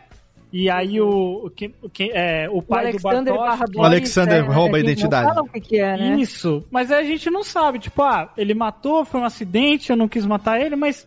E Mas aí? eu acho que isso rende spin-off, hein? Carol eu sabe. Acho que vem outra coisa. Carol, Carol investigou, traduziu o jornal do alemão, ela sabe as Então, essa é uma das coisas que eu acho que foi Sério? devidamente explicado quando simplesmente tudo. o cara chegou e falou assim, ó, É. fiz merda, não era pra ter feito, me arrependi, você sabe Eu que o cara matou o isso- cara. Isso, não, mas isso foi muito coito interrompido, eu achei, porque ele, tipo, então, vou te contar, eu, eu né, matei um cara aqui, mostra o Vacilei. jornal, foi sem querer, aí o Bartosz fica, putz, caralho, aí tipo, puf, e o Alexander, tu matou o Alexander, o que aconteceu com ele, por que, que você tem a identidade dele, que, sabe, Aham. isso faltou. Mas no jornal tá escrito, que é uma coisa que a gente não tem muito como saber, né? Eu fui lá e eu traduzi o jornal. No jornal tá escrito que foi um assalto a uma serralheria, duas pessoas assaltaram, aí dá pra entender que foi o Alexander e o Boris, não tem escrito no jornal, mas a gente pode presumir. E aí foi um assalto a uma serralheria e sem querer querendo, eles mataram o serralheiro. E aí eles fugiram e escaparam. Só que aí os dois fugitivos, Ah. Tipo, os do- as duas pessoas fugiram. Então, por isso que o, Ale- o Alexander original tá desaparecido. Ele sumiu. Só que aí, o que, que o Boris fez com ele? Isso realmente não tem explicação. Pois é. Entendi, olha sabe, aí. sabe uma coisa que me incomoda, Léo? Fala. Os videoclipes em todo episódio. Puta Ah, que isso é legal, isso é legal. Não, Pô, é gente, legal. 10, Foi legal. chega assim, ó, falta 10 minutos pra acabar o episódio começa o videoclipe. Eu falo, caralho, não acredito. Cara, eu amo. uma, legal, da- pô. e É uma, uma das coisas que eu gostei da terceira temporada foi exatamente esse, esse aspecto. Inclusive, é, tinha um- um- uma, das, uma das músicas, não sei se foi na- no, no sexto ou no sétimo episódio, é, já tava bem no final, que tinha uma música muito tensa que ela ficava falando, acho que era, ai meu Deus, eu tenho My body's a cage. Não, não, não, não era É. essa. É uma que ficava uma coisa meio eletrônica. E aí depois ela, ela ficava, acho que hurt, é, run, um negócio assim. Depois aí vinha um negócio começava control, control. Você sabe, ela ficava uma. Aí ela ia crescendo e as cenas iam mudando. é foda. Nossa, eu achei isso, eu achei legal isso. Eu que sou um cara mais Eu musical. gosto de tem todo episódio, que fica muito quadradinho. Mas acho que foi uma, coisa- assinatura da temporada, assim como as transições e tal. Essa temporada ela que teve uma assinatura tem própria. videoclipe, inclusive. Sim, tem. A trilha sonora me lembrou muito é, Chernobyl também, naquele momento faz. Vum, sabe? Como é que- um como é que faz, Jeff? Parece que vai mudar a marcha assim. Faz, faz de novo aí. Faz de novo aí pra Não, gente não. ver. Bota o reverb pra ele. Eu vou até tirar a música, faz de novo aí. Faz de novo aí. Ah, vocês querem me envergonhar, eu não vou Faz de novo não. aí, a foca aí, faz aí. Ele faz um. Ah, muito bom, excelente. Perfeito, perfeito. Excelente. Nossa, A galera que trabalha com fazer- efeitos sonoros aí, banda de ó. homem só. Tem o Queria fazer uma pergunta pra vocês, porque assim, eu gostei do final com alguns poréns. Ficou parecendo Ah. assim, algumas coisinhas eu achei que. Tipo, a primeira vez que eu ouvi, eu falei, putz, sério? Que. Ah, mas. Aí eu fiquei numa dúvida que eu quero saber de vocês. Não vai fazer que nem aquele cara do YouTube que botou assim, ana- é, especialista em cinema analisa Dark. Achei, achei bonito o título do vídeo. Vai lá. É assim, é, vocês acham que o final foi assim, totalmente fechado, ou vocês acham que abre espaço para interpretação do tipo? Porque a gente teve lá, ah, beleza, o Jonas e a Marta voltaram e impediram o acidente acontecer, impedindo assim que o Tannhaus criasse né, a, a máquina do tempo. Sim. E aí todo Mas mundo gente- vira purpurina. Todo mundo vira purpurina. Tá bom, Exatamente. todo mundo que tava no É, loop- O tempo não, signi- não, não existem mais. Nunca existiu. Exatamente. Exato. Mas aí a gente tem também uma outra regra que foi estabelecida durante a série, Hum. nessa terceira temporada, que é justamente essa ramificação. Por exemplo, em uma ramificação, a Marta vem e salva o Jonas. Na outra ramificação, o Bartosz vem e impede a Marta de salvar o Jonas. Certo. Essa ramificação não pode ter acontecido também no mundo para que tenha duas ramificações. Então, as coisas elas realmente foram cíclicas no fim das contas. tá falando no fim das contas, a gente teve uma ramificação em que o Tannhaus não criou e que tudo ficou bonito, todo mundo virou Thanos no final. E teve a outra ramificação que, na verdade, aconteceu tudo aquilo porque E vai é acontecer pra cíclico. sempre. E, vai acontecer pra sempre. Ah, pode ser, mas tanto faz. Mas assim, ó, sabe quando você tá no Quero colégio? especialista. Michel Arouca, você que é o homem do loop. Não, eu acho que assim, o lance das ramificações, das realidades alternativas, elas acontecem, mas na- ness- nessas regras de Dark não é porque tem uma realidade alternativa que tem outro mundo. Então as realidades alternativas acontecem dentro dos- das duas terras, Terra 1 e Terra 2. Tá. Então ele- eles impedindo lá o Tannhaus de, de criar o fim do, do mundo e, e- e o split das duas terras, então aquelas realidades também elas somem com a Terra 1 e 2 que elas Exatamente, estão lá. exatamente. E- Esse, esse é meu Também achei a entendimento. mesma coisa. Eu também, exatamente. Tanto que. É, eu as- acho que tudo tá lá na série pra, pra interpretar. Sim. Tipo, eles não deixaram. Tá, tá explicado. É, É, isso. acho que não ficou nada. Acabou A única coisa que eu achei desnecessária, inclusive, que pra mim foi um, um, um argumento pra, tipo, vamos deixar um mistériozinho no ar, foi o apagão na mesa da Hannah lá no final, que de fato aquilo. Então, Foi, pô, mas teve Ah, outra mas é só pra parada. dar uma emoção. É só uma emoção. E o Jonas, hein? um E o, nome do, e o nome do filho, hein? Que acaba vendo inspiração do nada. Ah, Acho que Jonas é o Ah, nome mas ela pode ter bonito. escolhido o nome dos fi- do filho nas duas realidades. tá É, É. A única coisa que eu, que eu achei assim. Eu achei meio- poético. É que tipo, eles, eles deixarem os personagens mais chatos no final. Que é Mas só gente chata. Mas Você não aí- se importa. Mas aí é a sua interpretação, Porra, não é nada, não é a sua nada. interpretação. Eu, eu acho Ah. totalmente o contrário. Eu acho que não tem nada a ver. Cara, a, Re- a Regina, você lembra da primeira Não, a temporada? Regina é. É, a Regina é show. é treta. Ela chegava lá na reunião da escola e falava: E aí, Catarina? Isso Não sei o que ela, ela é muito treta. O cara do banco liga pra ela: Ah, vai se fuder. Tô devendo, me ajuda aí, pô. Ela é muito sangue nos olhos. A Regina é ótima. Não, eu achei, eu, achei, amo a Regina. eu achei É totalmente que depois a coerente. vida dela virou uma grande bosta, né? Mas, Sim. mas É, ela era sim. legal. Eu achei Sim. totalmente coerente nesse aspecto, que as pessoas, que assim, não tem lógica. As, as pessoas que, que não existiram, é porque elas nunca existiram, na verdade. Exato. Elas só existiram a partir do momento que se criou esse loop aonde alguém voltou e a, a origem daquelas famílias acabou, acabou é, é, se, se d- dando start, a, a origem. Vamos, a pergunta que não quer calar, então vamos lá. Carol Moreira e Michel Arouca. Afinal de contas, o que ou quem era a origem?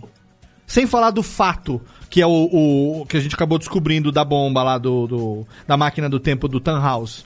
Mas em todo momento a Marta do a Eva, né, a Marta do mundo 2, é- é, e o próprio o próprio Adam no momento que ele pega a Marta do mundo 2 e bota ela dentro da massa, né, do, do- da partícula para que ela sumisse e, e o Zé Beicinho nos dois mundos, aquela coisa da chave, da usina e tudo ao mesmo tempo. Vamos ter tem que ser no momento exato, naquilo ali sincronizado e tal e não deu em nada. E, e o papo era sempre esse: acabar com a origem. E, e- e se referindo à origem, apontando pro. pro pra barriga da Marta, Bebê. né? Pro, pro útero da Marta, como sendo um bebê. Quem ou o que em algum momento era a origem? O Zé Beicinho era a origem? Quem era a origem?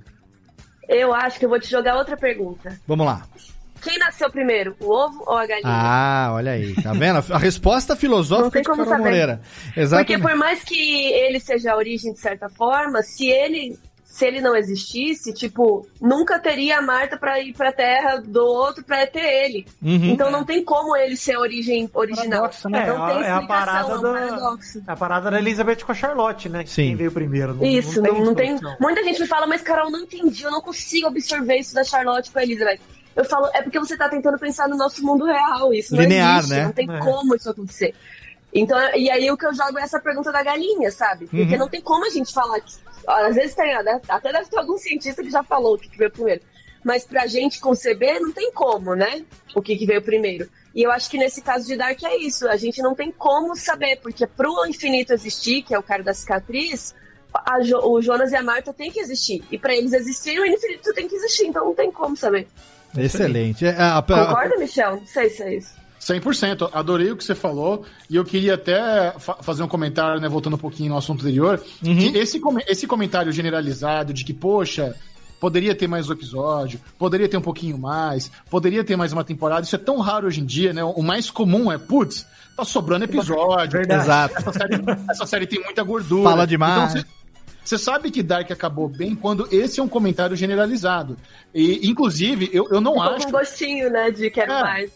Inclusive, eu não acho que, que Dark foi até planejado pra para acabar em 2020, a data de estreia ser no dia do apocalipse. Eu não acho que isso, desde o começo, foi concedido, não, porque a gente tem, tem que entender também que showrunner, criador de série, tem bem menos poder do que a gente imagina, Ah, mas bem é. menos. Aquela coisa do Quem cara não manda- sabe se vai girar, se não vai também, né? Tudo. É, quem, quem manda é o canal, é o Sim. estúdio. Tem, muito, tem muita cara, Eu acho isso muito louco. Tem muita série onde o criador da série sai e a série continua sem ele, sabe? É. O, Eric, o Eric Krip, que saiu de Supernatural na quinta temporada, a série tem 15 anos, sabe? Então, Shonda Rhimes não tá mais Anatomy, também tem 72 temporadas. Então é muito comum isso. É, então assim, é, es- essa visão artística que a gente tem, romantizada, de que Dark foi planejada pra terceira temporada começar no dia do apocalipse, eu, eu, eu, eu espero que seja assim, mas eu não acho que é. Eu acho que eles aproveitaram e falaram, puta, dá pra ser. Mas não Dá tira ser, também o. Não tira o valor também, né? Mesmo que não seja. É, não, Sim, mas eu, eu acho também, cara, que quando você não é megalomaníaco, porque você citou algumas séries aí que são séries que, cara, Supernatural, assim, por mais que as pessoas ainda gostem, tenham popularidade, senão não, não teria 15 temporadas. Pelo amor de Deus. Se não tivesse público, não teria. Se não tivesse quem assistisse, já teria cancelado. Mas a série, como série, ela é muito. Você vê que. Se você, você citou o exemplo perfeito pra mim, porque Supernatural até a quinta temporada, ela é fechadinha, cara. Ela é Foda. linda de assistir. é Pra mim, ela acabou ali. Acabou ali, na Não, verdade. pra mim também, mas, mas enfim, o criador da série saiu e continuaram a série. E não que seja ruim, mas ficou diferente. Eu não curti mais, falei, puta, ficou muita bagunça pra mim, eu não consigo mais acompanhar, beleza. Mas Dark, eu acho que quando você não é megalomaníaco, você pega um curto espaço de tempo, eu não duvido que eles tenham planejado assim, cara, vamos fazer o seguinte, vamos deixar isso aqui no segundo plano, e se a Netflix não cancelar, a gente segue com esse plano aqui, ó. Beleza, tem, tem essa. Tipo, talvez tenha sido uma alternativa que eles deixarem aberto ali pra poder usar, porque de fato é uma série, pô, pé no chão, 25 episódios, 26 episódios por três temporadas. Cara, é isso, entendeu? Sim. Sabe o que, que eu lembrei? Vocês falaram disso? É, de The Away, cara. Porque The Away é uma série puta planejadinha pra ter. é, Acho que é cinco, né, Michel? Temporadas, que era o plano? Eu não não me me lembro, eu não me lembro, mas Acho era, que eram era cinco. mais. É. Acho que o plano de- deles eram cinco temporadas e aí foi cancelado depois da segunda. E, e The Way é muito boa e dá pra ver que tá planejada. Quando você assiste, dá pra, dá pra pegar as coisas e fala, cara, eles sabem o que eles estão fazendo. Então foi muito triste que cancelaram. Eu ainda tenho esperança que algum dia alguém vai resgatar The Way. Eu Não também. sei quem, al- alguém aí. Vamos juntar um dinheiro, sei lá. Nossa. Porque é muito É, mas bom. tem que ser logo, hein? Tem que ser logo que eu vou falar uma parada que pra mim é a única coisa que me tirou de Dark, hein? Você não pode botar criança em série assim, criança adolescente nessas séries aí. Cresce. Porque é o Nossa, Mickey, o Mickey! com 3 metros de altura, cara. Mano, a mãe dele, na segunda temporada, vindo carregando ele da, da, da, da- da caverna, o moleque tava encostando no Ele é um chão. troglodita, cara. Ele é um. Botaram até uma fala do. do Magnus. Quando o Jonas fala assim, mas É. o Mikkel tá sozinho em casa. Aí ele fala assim, o Mikkel já tá grandinho pra se cuidar. Como é que dizer? O moleque cresceu mesmo, né, cara? Mas já tá barbado já. velho. Exatamente. Série de viagem de foda, tempo com criança um não dá, né? É, É, isso não, tira dá, um pouco a gente da série, mas é, a gente dá uma. Dá pra relevar. Tanto é que, Total, tanto é que você. Assim, ainda mais quando você pensa na causa, você fala, mano, eles iam fazer o quê? Encolher o moleque, dar uma marretada na cabeça dele? É, tanto é que você percebe que teve uma preocupação em caracterizar ele um pouco mais infantil, né? Dar uma cara Botar um mais, chapeuzinho. mais criança e tal. É, deu pra perceber também. Ah, não, Isso, isso aconteceu em Lost com o Walt também. O Walt era um bebezinho, aí É. depois apareceu lá na frente e já era um puta de um gigantão. Eu falei, que isso? O Walt era criança na, nas primeiras temporadas, agora trouxeram o ator, ele passou pela puberdade e ninguém avisou a produção. É. Bizarro. Tem uma outra. esse jogador de basquete que Tem apareceu numa uma outra série que, que viveu isso também. Ah, o Game of Thrones aconteceu isso também, né? Lá com os, com os, os meninos Stark, né? É, a área não, a área não, porque a. a- a- Continua tendo cara de menina. é, ela, né, ela sempre foi, ela continua mesmo pequenininha, mas os, os moleques deram a espichada, aquele lá da Waring, aquele brasileiro lá que faz o primo... acha que a Arya Stark ele é o ferrugem do Game of É o Thrones? Ferrugem do Game of Thrones, muito bom, exatamente. Ah, a gente ainda tem que falar uma vez de Game of Thrones. Agora é o seguinte, ó. Gente, pra gente dar o arremate aqui, Jeff, dá uma olhada se tem alguma pergunta inteligente ou não lá no YouTube. Que enquanto isso, Jéssica Bertol, vamos aqui para nosso eh, eh, momentos aqui conclusivos já do nosso episódio de hoje. Se deixar, obviamente, que a gente vai ficar aqui até amanhã falando sobre Dark. Gente, lembrando, se você tá ouvindo Radiofobia e não assina o canal da Carol Moreira, você já tá errado. Se você não assina o Série Maníacos lá, se você não ouve lá o Derivado Cast, já tá errado. Então, É verdade. por favor, né? Não preciso nem falar. Por, por gentileza, a fonte, a origem lá pra você poder acompanhar o conteúdo em vídeo, altíssima qualidade, inclusive, não só em vídeo, porque tem também os podcasts lá do Derivado Cast citando é, Dark em vários momentos pra você poder acompanhar lá. Então, fica aqui já, obviamente, links no post, todas as redes sociais e os YouTubes. Carol Moreira 3, arroba em todas as redes sociais, vai estar lá, tudo pra você poder seguir. Michel Aroca também já é Ctrl-C, Ctrl-V da última participação lá da- das redes sociais, porque todo mundo já sabe.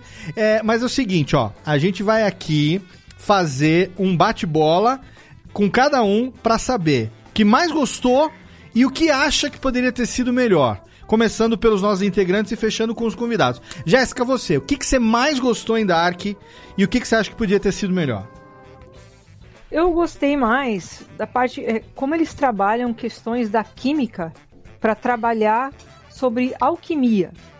Tem conceitos energéticos de alquimia, como a integração do masculino e do feminino. São coisas, são conhecimentos herméticos que estão dentro. São conceitos que estão dentro da série, Olha. mas que aparecem assim de relance. Então, quem conhece, olha lá o Caibalion, que é um dos livros que está lá estudado, ou é, aqueles quadros, é, são o, o próprio tríptico que eles, quando, quando a gente fala é a triqueta, né, que é aquele aham. símbolo, Uhum. é, ela é um, um trilema, né? Que quando você tem um lema para sua vida, você fala, eu não farei mal ao meu próximo, né? Se- Isso é um lema que você leva para sua vida. Quando você tem um dilema, você tem duas verdades que valem a pena. E você fica em dúvida sobre qual seguir. Quando você tem um trilema, você tem três verdades que valem a pena, não tem demérito, entende?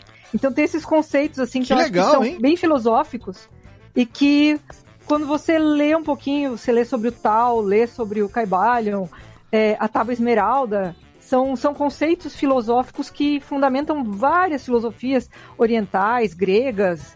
Então isso eu acho que eles souberam explorar sem ser pedantes, que é quase assim um subliminar. Quem conhece, bota o olho e, e acha e, e gosta mais. Isso fez com que eu gostasse mais. Que foda. E você, como boa gaúcha, sabe que é um trilema, né? Um trilema. Trilema, cara. É um Literalmente ali.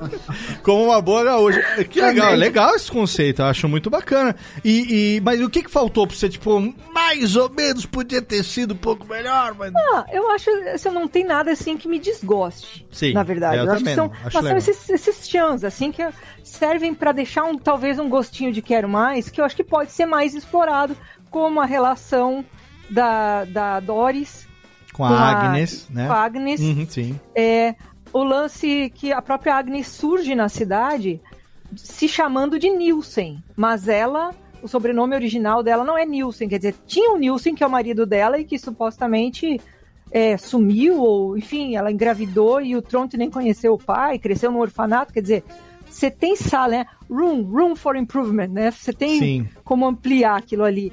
A, a história do Alexander, que não é Alexander, é Boris. Então, isso poderia ter sido explicado. Não foi explicado, não tem problema. Mas talvez se eles tivessem. O próprio olho do, do carinha lá, que é, que é o caolho João sem braço lá, que, que, né? Podia também, né? É- é- Você fica naquela Sim. expectativa, tá? Mas ele vai falar e não, e não fala. Tudo bem, não tem, não é prejuízo, sabe? Mas eu gostaria que eles fizessem, investissem mais nessas ideias. Até Eu o Nick Fury legal. inventaram um gato alienígena pra arranhar o olho dele, né? Por que, que não podia ter uma explicação pro olho do coisa, né? É, ele e o Samuel Jackson, né? Exatamente. Muito bem. Então, a gente nunca fez isso aqui no Radiofobia, ó, em, em do- quase 12 anos de podcast.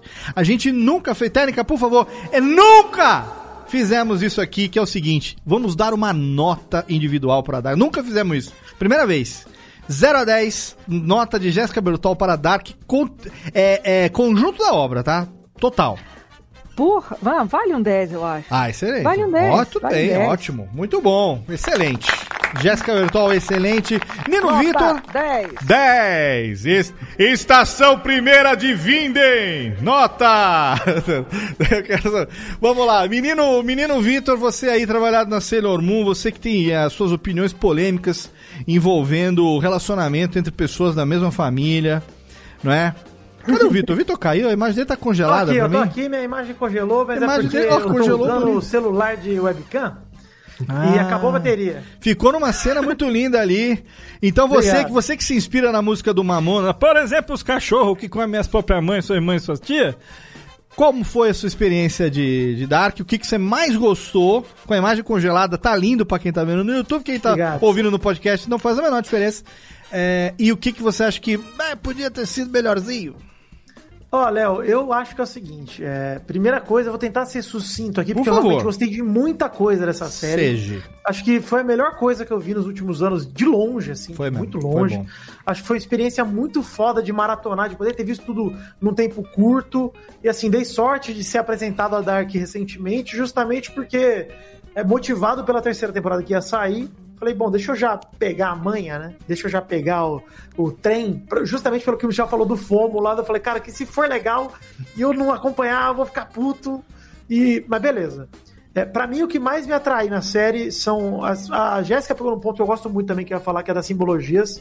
Eu ia mais pro lado bíblico da coisa. Eu gosto muito das analogias bíblicas que eles fazem com Adão e Eva, com o próprio Noé, que é o enviado, né? Do, do Adão falando assim: olha, você é o Sim. enviado, você vai fazer a minha obra. Eu acho que toda essa simbologia do. Ele se refere à máquina do tempo como a minha arca, né? Ele fala em algum momento, ele É, fala da arca é. que ele tá montando.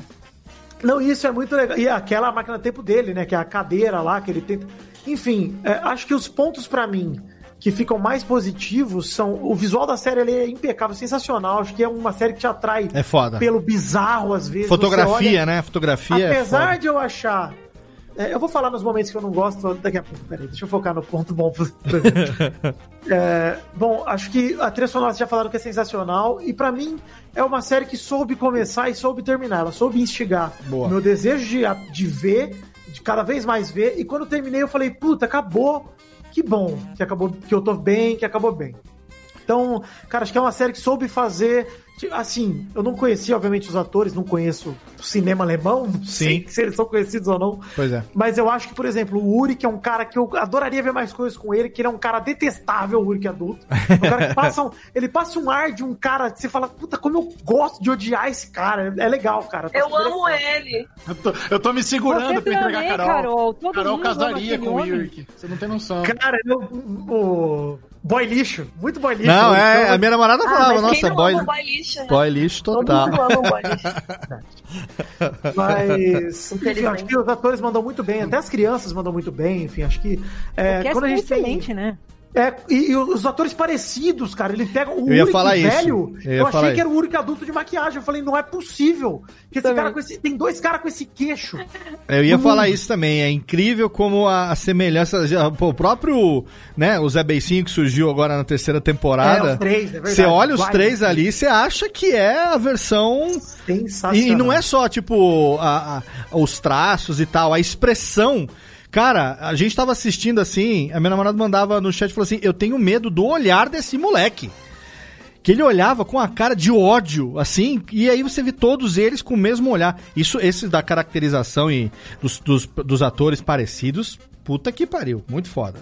Pois é, são detalhes de capricho que você vê que a série teve um capricho muito grande. Né? Muito foda. Fazia tempo que eu não via uma série tão caprichada em todos os aspectos, no, no de roteiro, no artístico e no de saber começar e saber terminar. Então, pra mim, tá no meu top de séries ali com certeza. Excelente. E o mais ou menos o que foi? Vamos lá, rapidamente. Eu acho que tem hora que eles fazem os efeitos visuais na tela que ficaram ridículos. A cena lá do Jonas e da Marta no, no espaço sideral lá é horrível, cara. Ah, tá. Eles- é muito feio. E assim, tem umas horas que entra um choque na tela que você fala, mano, os efeitos visuais que não precisavam. Com o guia do mochileiro das galáxias ali, meio. Mas... Não, parece baixa renda. Tem umas horas que entram uns efeitos baixa renda total ali. É, eu não entendo algumas cenas também. Não entendi a cena do. O Jonas e a Marta ela se vendo dentro do armário. Eu não entendi muito Aquilo bem. ali tem a ver, eu acho que com o que o Adam falou, negócio de entrelaçamento quântico, aquela coisa que é, a Jéssica talvez e a Carol tenham um pouco mais de, de coisa pra explicar, porque eu, eu, eu fiquei na base da. Como é que é aquela coisa do. É, mas me passou a impressão que eles estavam quebrando o ciclo e estavam refazendo o ciclo, porque ela tava vendo eles lá quebrando o ciclo. Eu falei, cara, então eles estão quebrando, É. não estão. Achei, achei que podia cortar, Meio sabe? que mostrar. Ah, entendi, falava, "Putz, entendi, entendi, entendi. Corta Não, essa cena e beleza. Fora Vale. que aquela cena é longa pra cacete, a cena dele. Vale. no Eu espaço cortaria sideral. também. válido, Eu válido. Nossa, eu acho ela horrível. Tivesse botado E- um pouco mais de Doris e Agnes no lugar, né, Carol? Pô. Pois é. É, seria melhor Se é pra sair do armário, né? Se é pra sair do armário, que É verdade. Era muito Boa, melhor. Jéssica, boa. a Doris saindo.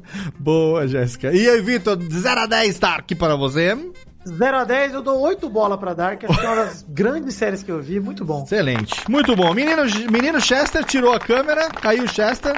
Acho que foi fazer qualquer. Leozito, Leozito, posso fazer só um adendo à Adende. fala do Vitor? Sim, por favor. Lembrando que Jonas e Marta também são nomes bíblicos. Nomes bíblicos, exato. Ah. Ninguém mais é bíblico lá.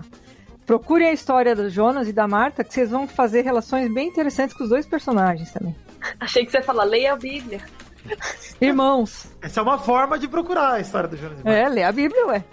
Gente, ó, é só pra dar um disclaimer aqui, é, o Jeff deu uma saída porque, infelizmente, durante a gravação desse programa aqui, acabamos de ficar sabendo o falecimento da sua avó, inf- nesse momento. Caraca, menino Jeff, querido. então o menino Jeff tá, tá, tá saindo aqui agora, fica os nossos sentimentos, acabando a gravação aqui, a gente vai trocar aquela ideia. Então o Jeff tá saindo aqui, gente, ó, fica todo mundo mandando good vibes aí pro menino Jeff. Então é. fica o nosso beijo aqui pro, pro menino Jeff também. É, daqui a pouco a gente conversa com ele aqui nos, nos- na nossa vida fora, do, fora das câmeras. É, então, vamos lá, Michel Aroca, pra você, eu quero saber ponto alto da série e o que podia ser mais, o que foi mais ou menos. E a sua nota a gente já sabe pelos vídeos, mas é sempre bom dar um repeteco pra aqui agora o ouvinte que eventualmente não tá sabendo que você faz vídeo de Dark, pô. Não, eu, eu gosto muito de duas coisas. É, Dark tem, tem muita gente que ainda nem, nem, nem fala muito sobre isso, mas é uma grande carta de amor para a Alemanha, para artistas alemães, para compositores, para filósofos. É, você vê o quadro lá, a Queda dos Amaldiçoados, é um pintor alemão. Você vê peças que eles mencionam que é de algum outro alemão, você filósofos. Então acho muito legal como eles têm esse senso de valorizar cultura alemã ali na série e ao mesmo tempo essa conversa de determinismo, livre-arbítrio tá tão em alta hoje em dia, eu gosto disso. Westworld fez muito bem isso, Devs fez muito bem e Dark também seguiu esse padrão desses questionamentos. Será que nós temos é, total controle das nossas escolhas? Porque até mesmo os personagens lá que achavam que estavam movimentando o tabuleiro, no final eram peão do tabuleiro, né? O, o próprio Adão e Eva da Sim. vida. Eles acharam que eles estavam realmente seguindo para alguma coisa que eles acreditavam, mas eles faziam parte do loop. Mal sabiam Então, eu- eles, né? Exatamente. eu, acho- eu gosto dessas conversas, eu gosto desses debates. E aí vocês já mencionaram o elenco, o visual, sabe? Isso são coisas que realmente Dark trouxe para outro nível. Então a, minha nota para Dark no conjunto da obra é nota 9, porque se, se eu, se eu pegar a picuinha, coisa que eu não gostei, é isso. Putz, beleza, a Cláudia sempre foi muito inteligente, ficou anos e anos estudando, mas então eu vou ter que supor que é por isso que ela É. entendeu do terceiro mundo, sabe? É, complica é complicado quando a gente tem que pegar algo que a gente tem que su- supõe e usa como regra. Sim. Porque eu vou, eu vou analisar naquilo que eu vi. Aquilo que eu vi é, não mostrou como ela chegou a essa conclusão. Isso me deixou um pouco chateado. Eu queria. Esperava um pouco mais ali do roteiro para me entregar é, essa, essa conclusão. E também eu fiquei muito curioso para saber a origem, a criação da Pokébola. Porque esse É. artefato, ele é tão poderoso, sabe? Ele te Sim. leva para múltiplos, para mundos diferentes, para qualquer tempo, quebra o ciclo dos 33 anos. Então, é, é, é a, a invenção mais poderosa da história da humanidade dos dois mundos. E Quem Exato. criou essa merda, sabe? Quem, quem criou? Como se. Porque a história da máquina do tempo lá da, da, da Terra 1, putz, é bem legal. É, é também um, um paradoxo que você pega lá a- as plantas no mundo 2, aí leva pra, pra Marta, a Marta entrega pra 1, aí vem parar no Tannhaus, e ela sempre existiu. Putz, foi, foi legal. Acompanhar ali a origem a- e, a, a história da máquina do tempo Terra 1 foi legal. E eu queria ver algo parecido com aquela esfera maravilhosa. Então, só por isso que não é 10. Porque 10, pra mim, é aquela série perfeita, sabe? Que não tem. E, e Dark é, é muito, muito, muito bom. É a nota 9, mas 10 é algo que incomparável. Nunca, nunca mais vou assistir nada melhor. Tem Então, alguma eu sou- série nota 10 no seu portfólio, Michel? Cara, eu, eu- eu dei de zoeira, lá no, no Série Maníacos eu dou de 0 a 5, né? Eu dei de zoeira pra irritar o diretor, dei nota máxima pra segunda temporada de American Vandal, mas é pra deixar ele puto, assim. É. Mas, embora eu tenha gostado muito, achei American Vandal super criativo, divertido. Obviamente, não é uma, não é uma produção perfeita, mas eu, eu dei nota 5. Mas não, eu acho que eu nunca. Está na nunca nota- expectativa de um dia ter a É. série nota 10. Excelente. Sopranos, pô. Breaking Sopranos Bad. é- Duas maravilhosas também, concordo muito. 9,5. Não é 10, então. É, 9,5, exato. Não, Sopranos merece um 10. Gente, antes da, Glee. Ca- a- antes da Glee. antes da Carol encerrar essa parte, eu quero só pra não dizer também que eu não dei a minha opinião, eu acho que favor, Léo. a, a Léo, o que, que você acha, Léo? Olha só. Eu acho que a experiência geral é, é, de Dark foi muito legal também. É uma série que tem essa capacidade de te prender e fazer com que você esqueça do que você tem que fazer, você quer maratonar e quer ver de novo, e você quer ver vídeo, você quer procurar explicação. Então, eu acho que é, é uma, uma, uma série, um conteúdo que consegue instigar a gente nesse mundo tão atarefado que a gente tem, né? Tanta coisa que a gente tem na vida pra fazer, e de repente ela consegue te deixar, né? Essa curiosidade que leva você, impele você a, a- a buscar e gera conversa de boteco com os amigos e você procura conteúdo no, no- na internet e tudo mais. Eu acho que realmente é, esse é um, é um mérito fantástico. Fora o tema, né? O tema é de matar, assim, o, o neurônio de qualquer um. Teve um amigo nosso recentemente, o Jorge Freire, né, de pai, que tá, tá começando agora com essa coisa da terceira temporada. Ele é um do que falou que assistiu alguns episódios da primeira, não continuou, e agora falou assim, cara. É, é assim mesmo? Devo ver? Não devo ver? E a gente tava trocando ideia. Eu falei assim, como, como que eu devo, como que eu devo eh, me posicionar? Me- me- o que, que eu devo esperar? Aí minha resposta pra ele foi o seguinte: falou assim, ó, você é, senta com a cabeça aberta e aí você escolhe. Ou abre um vinho ou separa um Dorflex. Você vai precisar de uma das duas coisas, porque realmente vai, vai, dar, vai dar uma ajudada. Aí ele falou assim: eu vou fazer então o melhor dos mundos. Eu vou tomar um vinho enquanto eu assisto, e aí, se precisar depois da madrugada, eu tomo um Dorflex. Falei, então tá, porque realmente você vai querer conversar, é uma coisa que, né, gera queima-mufa e tal, e, e une as pessoas, então essa característica é muito legal. Pra mim é aquilo que realmente concordo com o Michel e com a Carol, faltou essas explicaçõezinhas de coisas, não explicaçõezinhas, eu não quero dar a entender que são explicações pequenas, mas são coisas que seriam interessantes. Essa da Cláudia com certeza, aprofundar a questão da Agnes Nielsen, que realmente é algo que eu queria saber um pouco melhor de como que aquilo ali aconteceu, é, não só a relação bola, dela com a pô, Doris, bola, eu concordo total com o Michel. a, da, da Pokébola e tal. Pô, foram desenvolver, foram achar é, uma filha da Hannah com o Egon, cara. Por que, que não, não pôde trabalhar um pouco melhor ali a história do pai do Tronte, sabe? Daquele relacionamento, como que ela chega ali e tal. Então, acho que poderia ter aprofundado isso de uma maneira um pouco melhor. Pra mim também, concordo com o Michel, nota 9. Pela experiência que eu tive, foi demais. E, enfim, quem tá me acompanhando aí também tá vendo. E agora chegou a vez dela pra encerrar aqui pra gente. Carol Moreira, por favor, na sua opinião, quem ainda não assistiu os seus vídeos, quem ainda não sabe, qual é o grande mérito de Dark pra você, o que, que te prendeu demais e com certeza ainda vai gerar muita coisa pra gente conversar ah, no, no- no- daqui pra frente. O que é que pra você, mais ou menos, e a sua nota, que é meio previsível, mas hum, surpreendente. Vamos ver. É, cara, eu acho que é muito do que o Michel já falou, assim, sa- é, a Dark é uma série muito redonda. Então é isso, tem o casting perfeito, tem os atores mandam bem com qualquer idade, em qualquer tempo, em qualquer mundo. É, o tanto que o Jonas e a Marta choraram nessa temporada, eles choram Nossa. em todos os episódios. Sim. Eles mandam muito bem. Eu não sou muito é, fã da, da personagem da Marta, eu acho ela meio sem graça, assim. Mas a atriz manda muito bem, sabe? Então, o Dark é uma série muito. A trilha sonora, como você fala, da montagenzinha que é o clipe no final, eu acho show, eu acho que dá um. Eu amo. Então, tudo isso é muito redondo. O roteiro, é- é- os diálogos, é tudo muito legal. É, então, eu acho que a Dark é uma série completa. Ela tem um pouquinho de tudo, sabe? Então, ela é Uhum. muito redonda. Mas, ao mesmo tempo, nessa terceira temporada, eu acho sim que faltaram dois episódios. E eu acho que eu tenho a impressão que, não, que a Netflix não quis dar esses episódios a mais pra eles. Eu tenho que falar assim, ó, vai ser oito, se vira aí pra contar em oito. Porque eles sabem, eles sabem que o pai é, da Regina é o Burns, eles sabem que o pai do Tronte é o Infinito, mas eles não tiveram tempo de contar isso. Então eu tenho a impressão que isso foi acabando sendo cortado depois do roteiro pra poder encaixar em oito. Certo. Então eu acho que se tivesse um tempinho a mais pra eles explicarem a Agnes, como que a Cláudia se envolveu com o Burns, a história do Boris, a Pokébola, quem inventou essa porra, como, o lance da Cláudia descobrir os mundos. Tem muita coisinha que ficou. Tipo assim, dá pra gente imaginar, como o Michel falou, Sim. mas eu não quero imaginar, eu quero ver. Né? O Claro. legal é ver a série. Então, Sim. queria ver Cláudia é, descobrindo tudo. Então tem essas mini coisinhas e também algumas coisas, como eu disse, das motivações.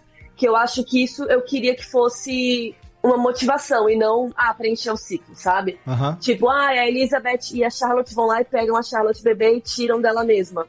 Por quê? Ah, porque tem que preencher o ciclo. Pô, Sim. mas tinha que ter um motivo mais, sabe, mais legal. Sim. É, então eu acho que tem essa coisa, o Adam vai lá e mata a Marta pra preencher o ciclo. Sabe, tem umas coisinhas que é tipo muito, ah, vamos preencher, mas cadê a motivação? É que são, que são atitudes primeira vez? frias demais pelo peso que elas têm, né? Sim, Tirar então a mãe de uma mim- filha e matar tal, e, e só. É, é- é pesado, né?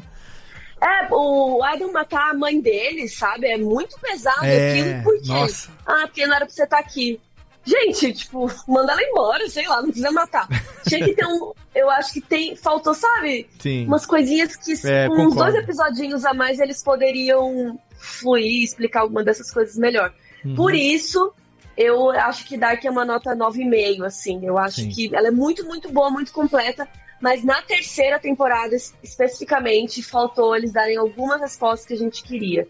Então, só por isso. Mas Dark tá aqui no meu coração, uma das Excelente. melhores coisas originais da Netflix, junto com Hill House, pra mim.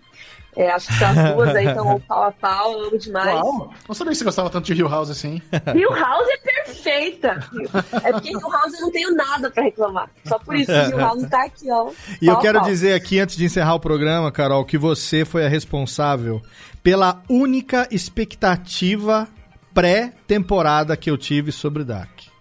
Porque eu evitei tudo antes. Tudo, todos os conteúdos dos, dos colegas do YouTube que estavam falando, ah, eu já vi, vou te dar um review sem spoiler, eu vou falar da minha Cara, eu não impressão e tal. Não, muita coisa que tava pintando e que quem realmente é fã poderia ter interesse. E eu falei isso com o Michel quando a gente gravou sobre How I Met Your Mother, de como eu tava vendo na maratona também, uma série que eu, eu, eu, eu, eu conheci ela graças à minha namorada e por isso eu fui maratonar e tal. E eu tava me dando a experiência da maratona, então eu, eu tava zero expectativa. E aí, quando eu avisei que eu tava na última temporada, um monte de gente vai falar: não, inventa na tua cabeça, não sei o quê, e começa a criar uma expectativa que eu não queria ter. Como eu tive isso recentemente, eu me pra tudo sobre Dark. Eu falei: eu não vou ver nada antes de estrear. A não ser os vídeos, obviamente, de review, de família tal, que vocês, que vocês produziram, mas eu não vou ver nada eh, que esteja falando, né, nada criando expectativa para a oitava temporada de quem já viu. E eu tava muito bem. Carol Moreira, eu tava bem! Cadê Técnico Reverb? Eu tava bem! Até que veio o vídeo do, ale- do alemão, do reaction e alemão com as caras e bocas. Que eu falei, puta, e era hora de choro. Era hora. Ei, Michel Maroca, era hora de choro. Aí a hora. A, a Carol na capa, ela tava fazendo assim, ó.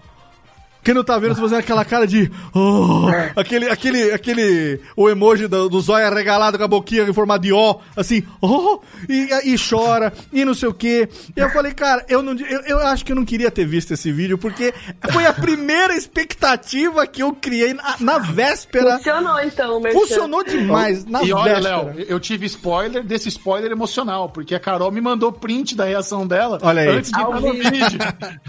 E assim. Ai, meu Deus. O que tá acontecendo? O que, que você tá vendo? E eu quero Não me dizer- e eu- Não, o Michel tava me xingando tanto, porque eu recebi um pouco antes da Alemanha, né?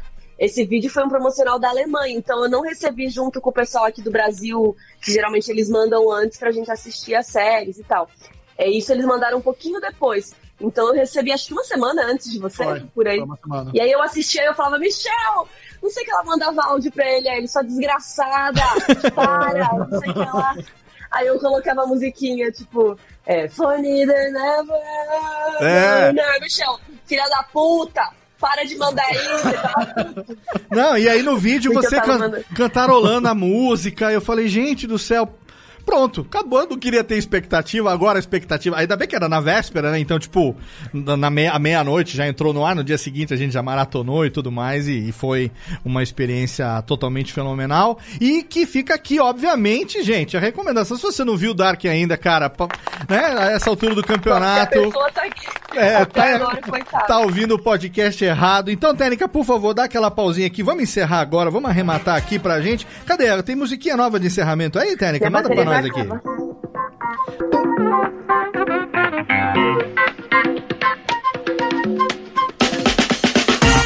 Encerrando mais um episódio do Radiofobia que foi fenomenal. Sim, do primeiro mundo, do segundo mundo, do mundo paralelo. Não sei onde nós estamos, mas nós estamos aqui encerrando esse programa totalmente. Nossa, realizado mais uma vez um sonho de falar sobre uma série fantástica com pessoas que realmente gostam dessa série. Então quero agradecer aqui, primeiro diretamente de Santa Maria, a menina do capuz amarelo, Jéssica Bertol. Valeu, Jéssiquinha.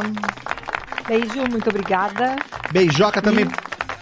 Fala, é a menina das alquimias. Agora, por causa de você, eu vou ter que ver esse negócio de alquimia. Fiquei curioso, hein? Atiçou, hein? Atiçou esse negócio aí. Vou ver esse negócio de onde que fez. Negócio do. Como é que é? Tri? O que? Tri. Tri... Triqueta. Não, o nome que você deu? Tri o quê? Trifásico? Não, triqueta? Qual o nome que você deu? Trilegal. Triqueta, triqueta, Trilema. Não, Trilema. trilema. Trilema que você falou? Trilema. É. Isso, trilema. Eu vou, vou procurar saber disso, que eu sou um cara meio Hermes Trimegistro aí. Vou, vou querer saber um Estamos pouco aí, mais. qualquer coisa, quer aí. fazer umas macumbas, tamo junto. Oh, excelente. E também diretamente de São Paulo, ele que voltou correndo de Araraquara achando que seu apartamento tava pegando fogo, menino Vitor. Valeu. Valeu, Léo. Tô feliz. É, creio que me excedi na empolgação, mas com Nada. muito gosto. Imagina. Porque gostei pra caramba dessa série. Pô, tô, tô ainda com ela fresca na cabeça. Estamos gravando em boa hora, porque eu ia esquecer daqui um mês. É, é, eu, eu- eu queria gravar sobre essa série rapidamente, tanto é que a gente tá gravando agora, segunda-feira já tá no ar e vamos tá com o barco aqui, que não Vambora. pode perder tempo. E não é pelo hype, tá? Não estou gravando, quem acompanha a Radiofobia há 12 anos sabe, não é pelo hype, a gente só A grava gente nunca sobre... se aproveitou do hype de nada, né? A gente grava tudo atrasado. A gente perde todo o hype, né? Sempre, É. sempre perde o time.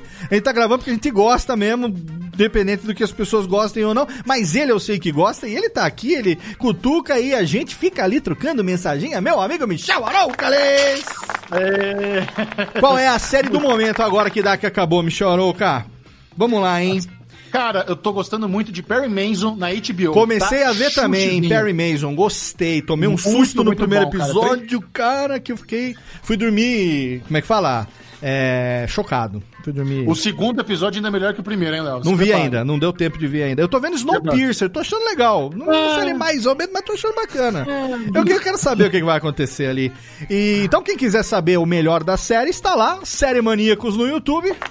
Michel Arouca, Derivado semanalmente. Cast, aquele podcast maroto. Eu quero aproveitar também e divulgar o programa que eu tenho no YouTube da TNT, que chama O Hype é Real, porque é um trabalho tão lindo, mas tão lindo, Léo. E é todo feito de animação. Lindo. E é muito efeito espe- especial. A gente fez um programa recentemente de Rick and Morty, que é uma das coisas mais maravilhosas que eu já tive a oportunidade de ter meu nome relacionado, sabe? Eu não nem Excelente. acredito que eu faço parte desse projeto. Então, quem quiser ver o Hype é Real lá no YouTube da TNT, eu recomendo muito. É, vai sair, acho que saiu hoje, o do Snyder Cut, então é bem, bem chuchuzinho esse trabalho. Excelente. Link no post, então, pro Hype é Real, Michel Arouca na TNT. Cara que deixou a gente todo orgulhoso, ele junto lá com. Ai, meu Deus do céu. Aline? Aline Diniz, eu já ia esquecer o nome da Aline Diniz. Chama ela de Linoca, aí eu falo, pera, aí deu um tilt na cabeça aqui. Aline Diniz lá no Oscar esse ano foi fenomenal. E, é, ano que vem, se tiver Oscar, quem sabe, né? E, e- e se eu for o comentarista, eu não sei. Ah, Eu- meu amigo. Meu, meu contrato é de prêmio a prêmio, não tem a longo prazo, não. Então nem sei se é você, eu quero ser. Meu amigo. Quero o melhor ator pro Sonic, hein? Pelo menos isso merece.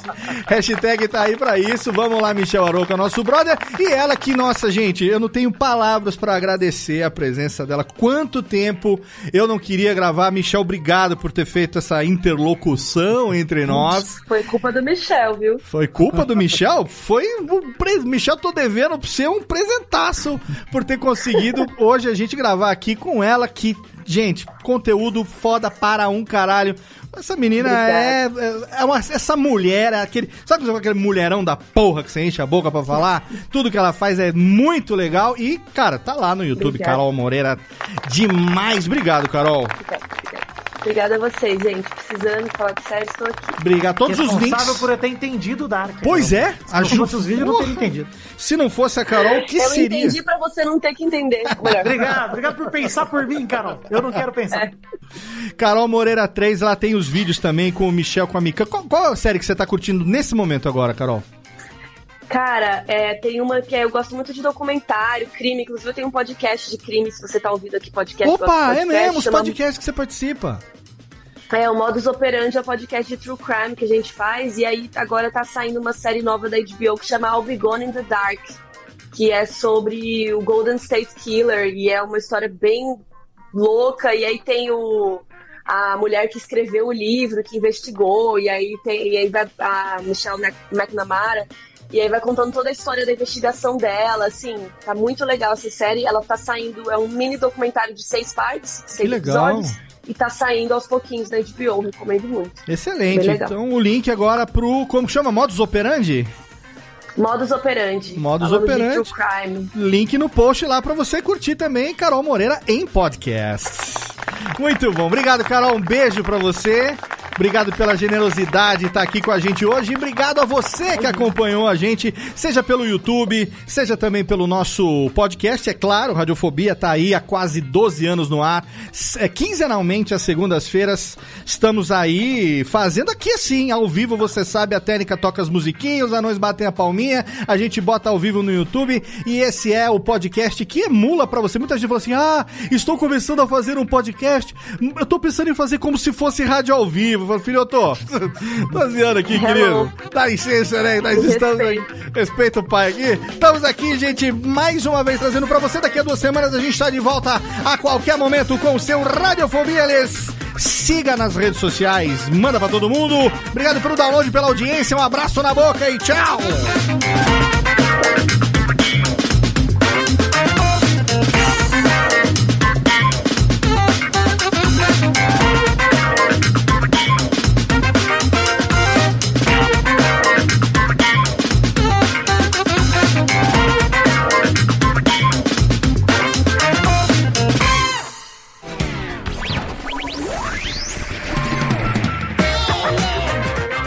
Este podcast foi publicado pela Radiofobia Podcast Network.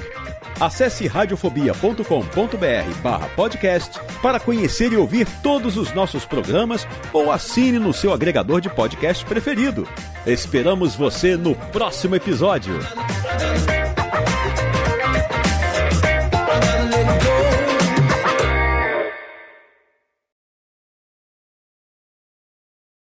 Conheça o podcast Dois Empregos. O podcast do trabalhador brasileiro. Sabe aquela história absurda que aconteceu no trabalho e você contava só no bar? Pois é, a gente conta pra todo mundo no Dois Empregos. Sigilo garantido. As histórias mais engraçadas E desgraçadas. enviadas por trabalhadores do Brasil e do mundo. Saiba os bastidores de quem trabalha na Faria Lima, No SAMU, em um call center. chão de fábrica e até na NASA. Toda semana um novo episódio. Dois empregos. no seu app de podcast favorito.